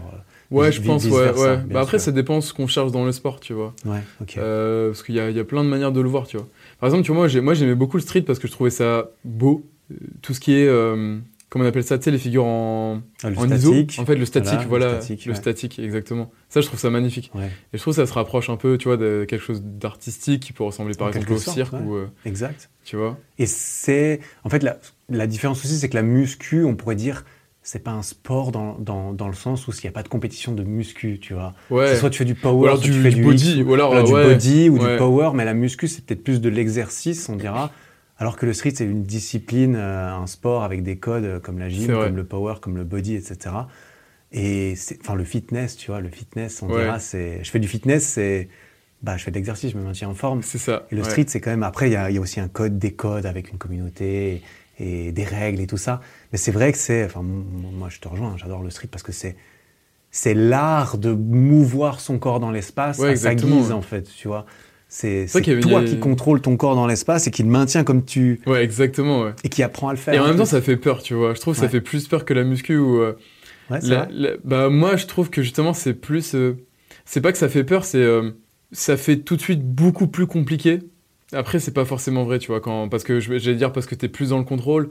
Mais en vrai, plus je fais de la muscu et plus je suis dans le contrôle aussi, et plus Mhm. je suis dans, dans la beauté du geste, même Et si c'est pas. à l'aise dans. Même si esthétiquement, c'est pas très très beau, mais tu vois ce que je veux Bah, dire. c'est subjectif. Hein. Il y a plein de bodybuilders qui se disent mais putain, se mettre sur les mains, qu'est-ce qu'on s'en branle Euh, Non, moi je veux soulever des grosses charges, toi, tu, enfin, tu vois. Mais après, il y a- tu vois, il y a plein de gens qui disent que dans le street, justement, ce qui est beau, c'est euh, que tu te, tu te libères des contraintes de ton corps, tu vois, de la gravité, de plein de trucs. Et, Et de ton environnement aussi un petit peu. euh, Ouais, t'as besoin d'aller à la, t'as besoin moins d'aller la besoin d'aller à la salle, Ouais. tu vois. et ça peut être un moment de plaisir, comme tu dis, tu vois, tu te fais une après-midi sur un parc de street, bah en fait, Ouais, t'es moins dans une optique d'entraînement, t'es plus dans une... C'est un moment, en fait, tu vois. Mm. Et en plus, souvent, il y a d'autres personnes avec lesquelles tu échanges. En tout cas, moi, c'est mon expérience avec les parcs Il y a une vraie communauté, hein, ouais. Il y a une communauté qui est plus ouverte soudés, hein. à discuter les uns avec les autres, Ouais. tandis qu'à la muscu, c'est un petit peu plus, euh, bah, moi j'ai ma musique et je m'entraîne. C'est vrai que ça peut être, quoi. ouais, je sais plus chacun pour sa pomme, ouais. J'avais discuté avec, euh, tu sais, avec Sangohan, Ouais, ouais, et, euh, et il m'a engueulé parce que je... Parce que je lui dis, ouais, pff, là en ce moment le street c'est zéro, euh, moi je fais que de la muscu et tout. ouais. Et t'as dit, hey, il t'a tapé dit- sur les ouais, doigts Il m'a tapé sur les doigts. Ouais. Bientôt le feat avec Sangohan, euh, il va, t'apprendre. Alors lui, euh, Mais ça l'a pas un ah, bras. c'est autre chose, ouais. Alors, c'est- c'est c'est clairement autre chose. Donc là, t'es vraiment en optique un petit peu muscu. T'as des objectifs euh, sportifs qui te tiennent à cœur ou c'est plus dans le côté je, je découvre, je me, je me développe, et ça me fait du bien et est-ce que tu as Bah, un aspect un peu compétitif challenge que tu retrouves dans ce sport que tu te Ouais. challenges tout seul? Tu chiffres ça ou tu es plus en mode bon bah je me plais là-dedans et puis on verra ce que ça donne? Bah en fait je me challenge dans les, enfin dans ce qui est euh, classique dans la muscu, c'est-à-dire euh, la forme, Bien sûr. la surcharge, Pousser de plus en plus lourd. voilà, et puis le développement physique comme tu dis. Pour Mhm. l'instant c'est des choses assez classiques. Je sais qu'il y a quelque chose d'important, c'est que moi je veux être là pour, euh, enfin je veux, je veux durer dans ce sport, tu Ouais. vois. Ok, ouais. Genre je veux, je veux la longévité, c'est ultra important pour moi. C'est beau d'avoir je- euh, d'avoir compris, j'ai envie de dire, parce que pour moi c'est important aussi, peut-être pas pour quelqu'un. Donc je parle du point de vue de quelqu'un qui, qui pense pareil. Je trouve ça beau d'avoir compris ça à 22 ans, honnêtement. Ah ouais, non, vraiment, non, je, bravo. merci. merci. Non, bravo, c'est bien. Enfin, Bah, c'est ce que je me dis, tu vois. Enfin, après, c'est parce que aussi euh, j'ai probablement entendu des gens le dire et que, je- et que dans, dans ma tête ça résonnait énormément. Mais euh, c'est vrai que tu vois, quand je vois des gens, bah, en fait, se- juste se détruire le corps, euh, tu vois, en faisant des PR euh, à chaque séance, euh, Mhm. tu vois. Mhm, mhm. Ou en allant chercher juste certaines charges qui deviennent juste usantes pour ton corps, qui, Ouais. tu vois, au bout d'un moment, certaines charges, 300 kilos soulevés de terre, ça laisse des traces sur ton squelette, j'aime penser Bah. quand même un petit, peu quand même, tu vois. Euh, Ouais, c'est ça. Bah, ouais, ouais. C'est c'est des compromis. Ouais, c'est des compromis. Et puis, euh, bah, je pense que, enfin, toi, t'es pareil. Enfin, toi, ça ça fait 10 ans, c'est bon. Mais euh, Mm. c'est vrai que la longévité, je trouve, c'est super important. Moi, je pars plus dans cette optique. Et je, mec, j'en Mm. parlais avec ma mère l'autre jour dans la caisse. Elle regarde ma dernière vidéo, elle me dit, mais tu soulèves beaucoup quand même et tout. et je lui dis, ouais, mais tu sais, maman, là, je j'ai plus envie de faire plus maintenant. Euh, parce que tu te rends bien compte. Enfin, là, je lui dis, mais moi, là, ce que je fais actuellement, on n'est plus dans l'optique de la santé, tu vois. Au bout d'un moment, quand tu vas Ouais. chercher des, certaines charges, c'est pas pour être en meilleure santé et tu le reconnais. Mm. Moi, je sais que faire du street Bien à sûr. un certain niveau, de la muscu à un certain niveau, ça m'abîme plus que que ça me m'entretient au bout d'un moment, on Ouais. dira. Et là, je pars plus dans l'optique de longévité maintenant. En fait, c'est. Euh, tu vois. c'est- c'est- tu vois, il y a, a- j'ai l'impression qu'il y a, il y a ce. C'est pas un paradoxe, mais il y a une espèce de grosse dualité dans le fitness qui est. euh, tu peux, à la, à la fois, tu peux, tu peux renforcer ta santé énormément, à la fois, tu peux complètement te détruire aussi, tu vois. Ouais. Je sais pas quel, euh, quel est l'équilibre entre les deux, tu vois. Bah, chacun est libre de le choisir, euh, Mm. j'ai l'impression. Et puis, tu, tu, tu te fais ton expérience. Moi, ça m'a pris. Moi, j'étais plus dans la perf. À ton âge, j'étais plus. Non, à ton âge, je découvrais encore, mais à 25-26, j'étais plus dans la La perf. perf, ouais. Et puis là, j'ai passé. Enfin, je sais pas si c'est une histoire d'âge, mais tu Tu vois, t'es là, pas blessé euh, particulièrement. oui, bah, bien sûr. tu Après, blessé, en ouais, 15, en 15 Ouais. 16 ans, euh, J'avoue, ok. 7 t'as- ans, 7 ans de street, je me suis blessé un peu. Bah, bien Mais c'est pas nécessairement ça. C'est aussi bon. C'est aussi le fait. Je me dis bon, je vais pas, je vais pas pouvoir piquer euh, encore toute ma vie. Tu vois, au bout d'un Mm. moment, je, je- je passe 30 ans et j'ai d'autres objectifs euh, aussi. Ouais. Et là, je suis un petit peu plus dans le mode ok, je vais m'entretenir et me sentir bien. Moi, je vais m'entraîner. toute ma vie, j'irai m'entraîner. Tu vois. Moi, ça fait partie de moi. Jamais j'arrêterai. Mais je vais arrêter de chercher sûr. plus, plus, plus, plus, plus. Je pense. Ouais. Gentiment. Ok, ouais. Et du Gentiment, coup, pas et- encore je- tout de suite. Je pars pas à la retraite tout de suite, mais Et du coup, euh, du coup, qu'est-ce que, enfin, bah, qu'est-ce que tu, qu'est-ce que tu vas chercher du coup si tu cherches pas plus? Ben, plus le euh, enjoy l'activité physique ouais. pour l'activité physique en elle-même, indépendamment du fait de ah est-ce que ça fait euh, six mois que je soulève la même chose ou pas. D'accord. Tu vois? Donc il y a plus de, c'est juste, tu veux te poser de moins en moins de questions en gros. De moins en moins de contraintes de un bon entraînement est un entraînement dans lequel je me suis amélioré. D'accord. Ok. Ouais. Ouais, je vois exactement. Dans, dans- dans D'accord. cette optique, c'est bien, c'est très important pour progresser aussi. Mais je, je va. m'assagie ou je, me- je sais pas, je deviens vieux. ou- je, ouais, ça fait un moment donc je change d'objectif un petit peu. Ok. Ouais. Bah, c'est progressif. cool. Ouais, t'as raison aussi. C'est, de la, de la sagesse. Je. En tout cas, je sais que je risque de me faire mal aussi, plus, forcément, si je veux pousser mon corps toujours plus, malgré euh, l'âge, et etc. Oui, on dira, vrai. bah, au bout d'un Ouais, moment, ça risque de... t'as 30 ans, ça va. Non, je suis pas, je suis pas vieux, mais c'est vrai que dans 10 ans, je me vois plus euh, essayer de faire des PR de ouf non plus, tu vois. On En verra, 10 ans, on voit on verra 500 déjà, on- kilos, on verra- on verra déjà demain euh, au street et tout, à la muscu. C'est plaisir. Ouais, j'ai hâte de voir un peu euh, les, les prochains selfies sur Instagram que tu vas nous mettre. et puis au pire, tu montes une chaîne de muscu sur un Allez, ouais. ah, tu te reconvertis et tout. Trouve un nom. ouais. Ah, Tu trouves un nom, ah, il va faire un nouveau biscuit nom. fit, je sais pas. Ouais, truc, euh, biscuit, euh, fil biscuit, ouais, je, je te laisserai, je te laisserai voir. Je me demande euh, quelques derniers petits, des, des petites choses. Tu m'avais parlé une fois, j'ai vu dans, dans les messages quand c'était envoyé, Ouais. tu m'avais parlé de douche froide, que tu avais essayé euh, les douches froides. Est-ce que c'est quelque chose que, que, que- quelle était ton expérience avec, euh, avec ça? Ça m'intéressait d'un point de vue ce que tu en as retiré, parce que Ouais. je sens que tu es intéressé aussi par, on dira, le développement personnel, tu Ouais. vois. Comme tu l'as dit toi-même, c'est pas juste la, mu- la musique, tu es intéressé par plein de choses. Du coup, c'est une, une deuxième question, mais d'abord euh, plutôt vis-à-vis de ces douches froides. Ouais, ouais. Ça me mettait un coup de fouet incroyable. Et puis, euh, il y avait ce truc de. euh, Tu vois, l'immunité, je sais pas. Mhm. Euh, mais il y avait ce truc euh, vraiment où. Ouais, t'avais l'impression d'avoir accompli euh, quelque chose de. Mhm. Enfin, tu sortais de la douche, tu te sentais euh, chose, ouais. fier, quoi. Enfin, tu te sens fier. je sais- Mhm, mhm. Et euh, non, c'était génial. Et je l'ai fait en été. Et, et j'ai vraiment envie de m'y remettre. Peut-être, Ouais. euh, voilà, peut-être il faut que je. Ouais, peut-être, non, voilà, mais, faut faut pas ressentir une pression. dise, ok, Faut vas-y. pas ressentir une pression de ma part, en tout cas. hein. Je sais que l'hiver, mec, putain, c'est hardcore. Mais en fait, c'est- c'est pas forcément l'hiver, c'est je suis tombé malade en fait. Ah, mec. J'ai chopé un, enfin, un truc à la gorge, tu vois. Et euh, enfin, j'ai j'ai arrêté que- une semaine peut-être. Et en fait, euh, impossible après, impossible de, de, en fait, impossible de faire le pas, de me dire, ok, je tourne au froid, max. Tu vois Mec, c'est incroyable. C'est exactement la même histoire que moi. ah, C'est vrai La même histoire Ah que ouais moi, c'est j'ai pris des douches froides pendant plus d'un an. Une, angine, une angine à la con qui part en double titre. Ah ouais. Je prends plus de douche froide pendant une semaine. Et ensuite, ça me prend un an de m'y remettre. Un an. Un an. Ah ouais. Et j'ai parce que c'est la même chose que toi. C'est ok, je suis malade, du coup, normal, je vais pas m'infliger ça en plus. Ouais. Et après, j'arrive plus. Ouais, c'est fou, hein, comment. C'est fou, hein. Alors que dans tes souvenirs, c'était génial, mais Ouais. euh, de- d'y retourner. C'est euh, dur, hein. Ouais. Ah mec, c'est et, et c'est justement moi le- comment je suis sorti de ça, c'est que je me suis dit bah je vais faire une vidéo de ouf et, et je me Et et tu je veux- suis parti dans le challenge de fou. Ouais. Et c'est là que j'ai fait ma deuxième vidéo et au début de ma deuxième vidéo, c'est la première douche froide que je prends depuis ça faisait dix mois quelque chose comme ça, tu vois. Ok. Et, Et tu l'avais, le fait de l'avoir fait en vidéo. euh, ouais, bah ça me met une pression en plus de contenu. Ah euh, ouais, ouais, ouais. Si je m'arrête, si Mm. j'abandonne, euh, bah, j'ai perdu ma vidéo et puis j'ai l'air con devant moi-même aussi parce que j'ai essayé, j'ai abandonné.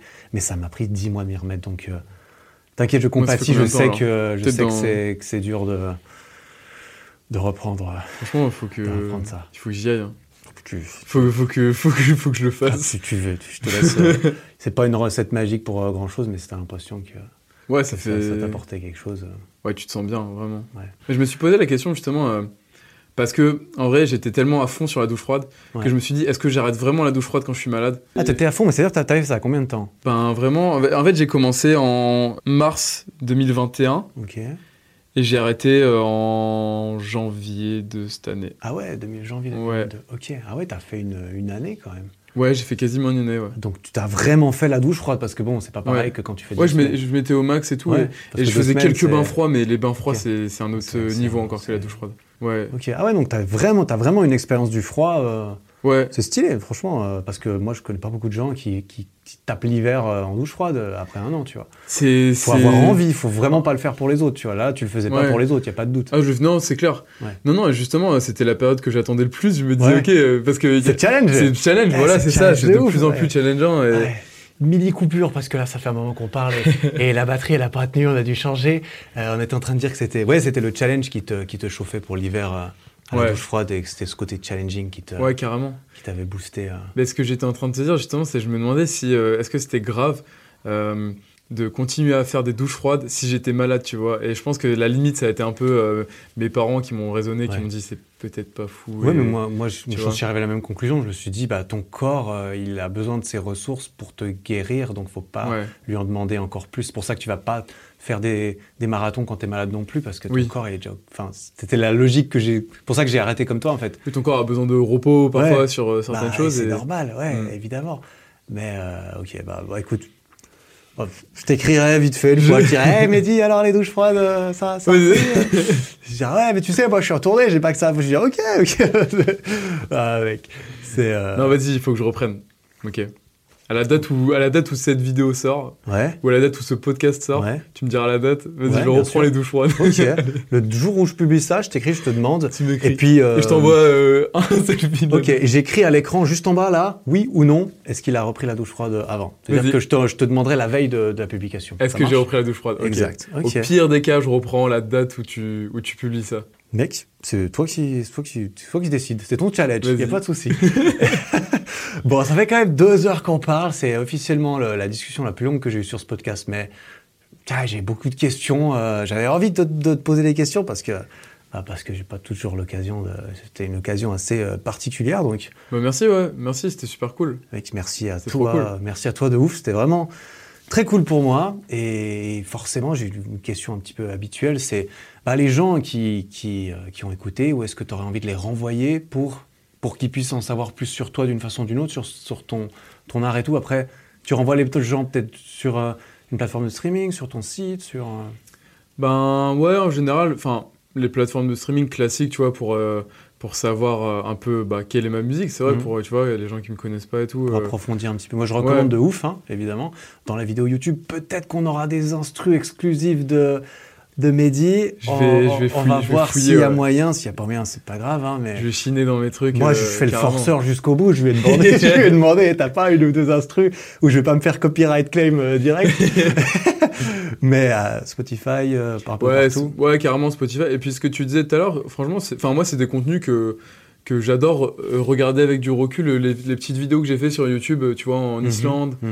et aux États-Unis. T'as ta chaîne YouTube aussi. Ouais, j'ai ma chaîne. YouTube, ouais. T'as des vidéos de toi, Facecam aussi. Exactement, ouais, j'en ai quelques-unes et tu vois, moi, c'est des vidéos qui me rappellent des souvenirs de fou. Et euh, franchement, c'est, ouais, enfin moi, c'est quelque chose que j'adore regarder. Alors peut-être que les gens vont kiffer aussi. Mhm.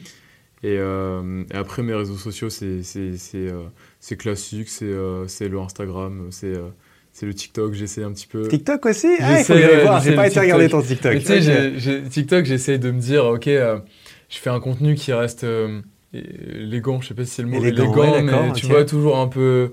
Enfin, qui. Un peu classe. un ouais, peu- qui reste un. Ouais, c'est ça, genre, euh, il faut que.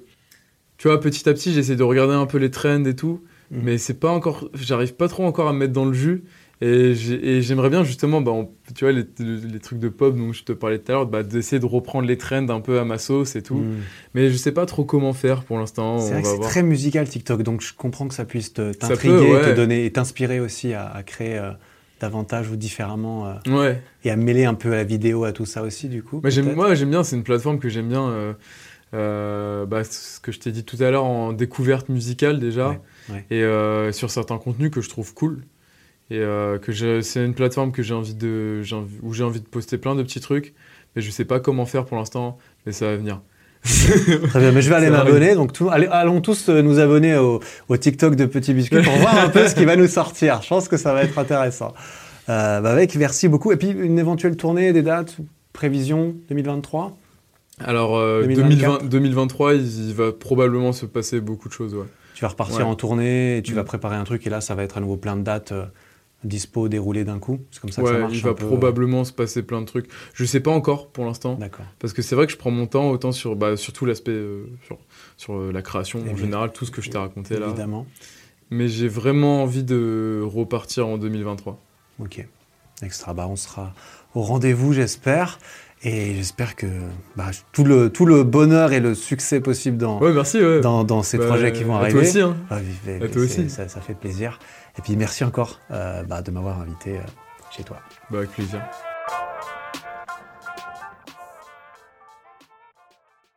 Bon, t'as officiellement atteint la fin de cet épisode. Félicitations. Si le podcast te plaît, n'hésite pas à me le faire savoir en lui mettant 5 étoiles sur Spotify et Apple Podcast et en t'abonnant pour ne rien rater. Et ça, tu peux le faire là, maintenant, en sortant ton téléphone. Ça prend 5 secondes, tu vois. Merci beaucoup pour ton attention. J'apprécie énormément. Passe une belle fin de journée et à très bientôt.